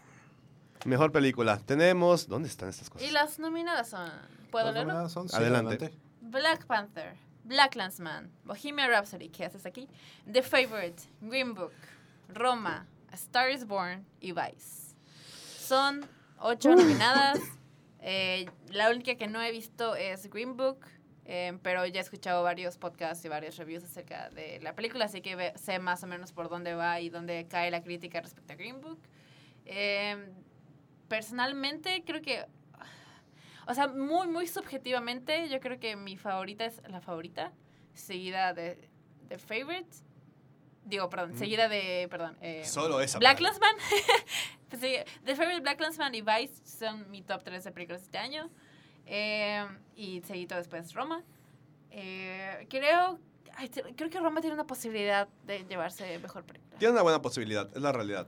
Yo, yo pienso sinceramente, así tajantemente, que Black Panther no se Pienso sinceramente que si no se la lleva Roma, que lo más seguro es que se la lleve Roma, y sería un hecho histórico para los Oscars y para la ¿Podría ganar Roma mundial. mejor película extranjera y mejor película? Sí. Sí, Sí. Sí. sí, sería un hecho histórico.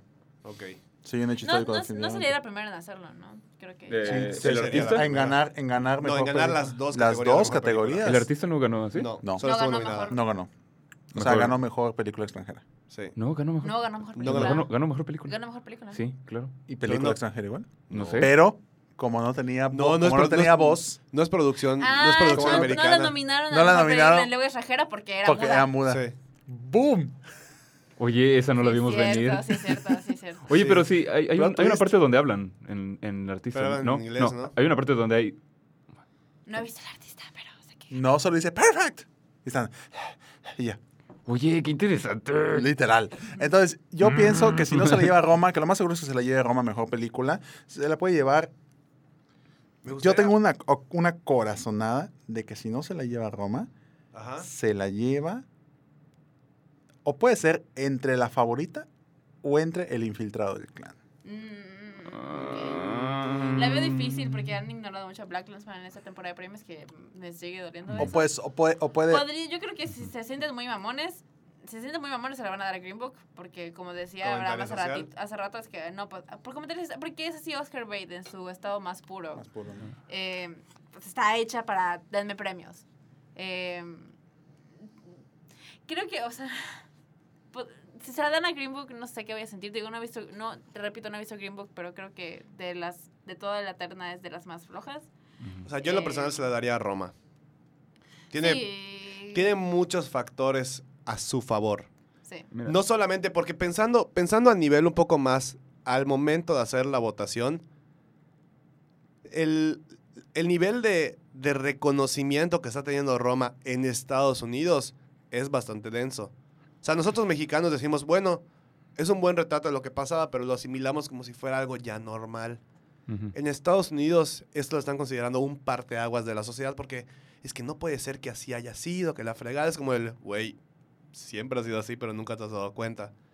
Entonces, por eso, y también pensando por la cantidad de votantes que hay en esta categoría, sí se la puede llevar Roma, Ujú. pero Mira, definitivamente. Yo creo que está entre tres, ¿Ok? que es obviamente Roma, que está también este mm, Vice y The, la, fa- The Favorite. De hecho, The Favorite es la segunda más nominada este año. Si no es que... Creo que Roma y Favorite tienen Ajá, las creo que tienen las mismas Las categorías, mismas, las están mismas nominadas a nomina- 10 categorías. nominaciones. Sí. Entonces, ay cabrón. Yo, Literal, ay, cabrón. ajá, entonces, ay, ay caramba. Ay, caramba. Eh, yo, yo quiero que gane honestamente Roma porque creo que es la mejor del año. Y, la, y, y me voy a, voy a sonar muy mamón, pero tal vez es la mejor película que ha salido en mucho tiempo. Así que involucra todos Todo. los aspectos. Entonces, yo, se la daría a Roma. Eh, aunque debo decir que, que The Favorite es más entretenida. Ah, claro. Si lo queremos ver de esa manera. Pero, pero pues para mí lo tiene todo Roma para ganar. ¿eh? Sí, creo que es- si tuviera que darle probabilidad, tengo estoy 65% segura de que se lo van a dar a Roma. Sí, yo también. Igual, igualito que tú. Eh, y lo demás que podría ser dividido entre The Favorite y Vice o Green Book. Y de ahí las demás no creo que tengan ni chance. Eh, Yo se la podría dar a, a Vice. Si no es a Roma, a Vice. Es que no has visto Roma. Es que no has visto Roma. sí, Es que no he visto no he visto Roma, por eso. Por eso digo, por el mame que hay en Estados Unidos, veo muy probable Roma. No he visto la película, pero con darme idea del mame ya te das. Es que, por una ejemplo, te- tenemos que entrar- también entrar en una convicción donde, por ejemplo, inevitablemente hasta las mismas campañas publicitarias de las películas hacen su hacen su luchita por intentar meter en el en la mente de todos todo, o sea, Sí. que, que- que se lo merece por un decir, por un de- por, de- por ejemplo, no sé si, si siguen a Alfonso Cuarón en Twitter, ya Yalitza. No. Está haciendo campañas así de que si llevas a Roma a, a tu, a tu Ah, sí, colonia, visto. vamos a aportar tanto de dinero. Así, o si transmiten Roma aquí, vamos a aportar tanto de dinero No para manches. tal fundación. Igual vemos Bohemian Rhapsody, que le dijeron así como, ah, hablaron con la hermana de Freddie Mercury y dicen que es igualita la actuación. O sea, ¿ya sabes? Sí. Entonces, es, eh, ha- haciendo esa clase de cosas, entonces te intentan convencer antes de que veas la película, que ya es buena. Sí. Sí. Me parece que la campaña de mercadotecnia de Roma es espectacular y no he visto esa campaña en otras. O sea, y no he visto esa campaña, por ejemplo, en The Favorite, la publicaron y se quedaron sentados así. Como- ah, sí, Ajá. gracias. Y siento que Roma, com- como el impacto social que está teniendo y más por las campañas que está haciendo, creo que Le da a- el- le eh, da, es- ese- le da plus, porque Sí. aparte, si gana, apoya una causa social. Mm. Entonces, por ejemplo, si, si pienso en otras, O sea, Black Clansman te habla de algo que, pues, desafortunadamente sigue sucediendo, pero ujú, es más la historia de cómo Pero ahí una acabó. persona. Pero ahí se, me- Pero ahí o sea, se queda en eso, no llega a un Sí. nivel más profundo de cierto Sí, punto. Por o al menos nosotros mexicanos no lo vemos de esa manera. Exactamente. Y por ejemplo, Vice a lo mejor sí tiene un poquito más de comentario social de Estados Unidos y la política y no sabíamos esto de los políticos de Estados Unidos. Exactamente. Es decir, la película va a trascender. tiene, tiene su- tiene capas más adentro. Exactamente. Y Sí. por ejemplo, esa, este, le- por eso lo digo que por, por eso podría ganar Roma. Porque si ganan no se va a quedar ahí. Va a trascender. Mm. Entonces, Wow, qué profundo. sí, gracias, gracias. Quinto año de comunicación y mercadotecnia. Quinto año. Quinto, quinto, año, y eso que no existe, Quinto año de bueno. comunicación. Esos cinco años como que Si te atrasas un año, sí. Sí. Bueno, No, no, sí. no, pero sí, yo creo que es eso, es darle, darle continuidad a una cosa. Porque Roma sí va a trascender, las demás no. Uf. Ok, entonces podemos decir que queda entre Roma y de ahí, Roma sería como la primera opción y ya de ahí podemos dejar Black Clansman, Favorite o Vice. Sí. La última opción es Green Book, ¿ok? Eh, Bueno, no, la última Black opción sería Black Panther, ¿ok? Creo que sí. La última opción sería Black Panther y antes Bohemian Rhapsody. Imagínate que se lo lleve Black Panther. Me voy a matar de la risa. Es decir, una película de Marvel se llevó el premio a mejor película. Toma eso, DC Comics. No, no, me tiro por una ventana. No, sí, igual yo. Así, me tiro por una ventana. Literal, me dedico a hacer ¿Sabes quién se pasteles en vez de hacer ¿sabes podcast. quién se tiraría por la ventana? Alfonso Cuarón. Sí. Sería como que, no mames, güey. Sí. Pero bueno, yo creo que hasta aquí lo podemos dejar. Ya llevamos adiós. Jesús una hora 45. Ok, esto ya. Maestro, ya se- esto se coció bien. Este, Fuego lento, como Cuarón A, fue- a fuego lento y a la temperatura adecuada. Entonces, Qué rico tengo hambre. yo también. Y- Suena. Yo delicioso. también. Pues bueno, muchas gracias a todos por escuchar este, este podcast pre-Óscares. Vamos a tener el programa post-Óscares. Y también, pues Una vamos a tener en nuestra transmisión en, completamente en vivo mediante nuestro Facebook sobre la entrega de los Óscares este domingo. A la cita es a las 7 siete de la noche.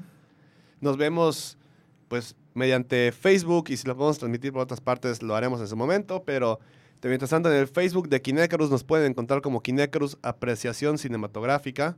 O Kinecarus. O Kinecarus, perdón, ya le cambiamos el nombre. Sí, es cierto, nombre. perdón, la costumbre. El Kine Podcast. Ya estamos en- como. Kinecarus en Facebook, denle me gusta a la página, síganos y estén pendientes que vamos a publicar. Vamos a hacer lo posible para ver tanto la entrega en vivo, o sea que ustedes puedan escuchar quiénes entregan los premios, así como nuestras reacciones, alegrías, berrinches, molestias, Shot por cada vez que. shot por cada que no gane Black Panther, casi casi, pero este, Shot por cada que gane Roma. Roma. exactamente, va a ser una noche bomba, créanme. Bomba. Va a estar, Bomba. Va a estar literal de bomba, vamos a estallar todos. Algunos en ira, otros en felicidad. Pero esténse pendientes. Mientras tanto, pues nos vamos despidiendo. Eh, me acompañaron. Abraham González, arroba, guion, arroba Abraham guion bajo Goes. También síganme en mi podcast, FBT Podcast. Está en Spotify. Galicia. Eh, saludos de Gina Gómez. Saludos de Juan Esteban Méndez. Y de aquí en Controles, Abraham Soloveitchik, arroba Abraham1221 en todas las redes sociales. Uh, pi, pi, pi, pi. Incluso en Snapchat para el que lo siga usando. Nos vemos, la si- nos vemos el domingo. Principalmente nos vemos el domingo en la entrega de los Óscares. Y pues hasta aquí lo dejamos. Hasta luego. Adiós.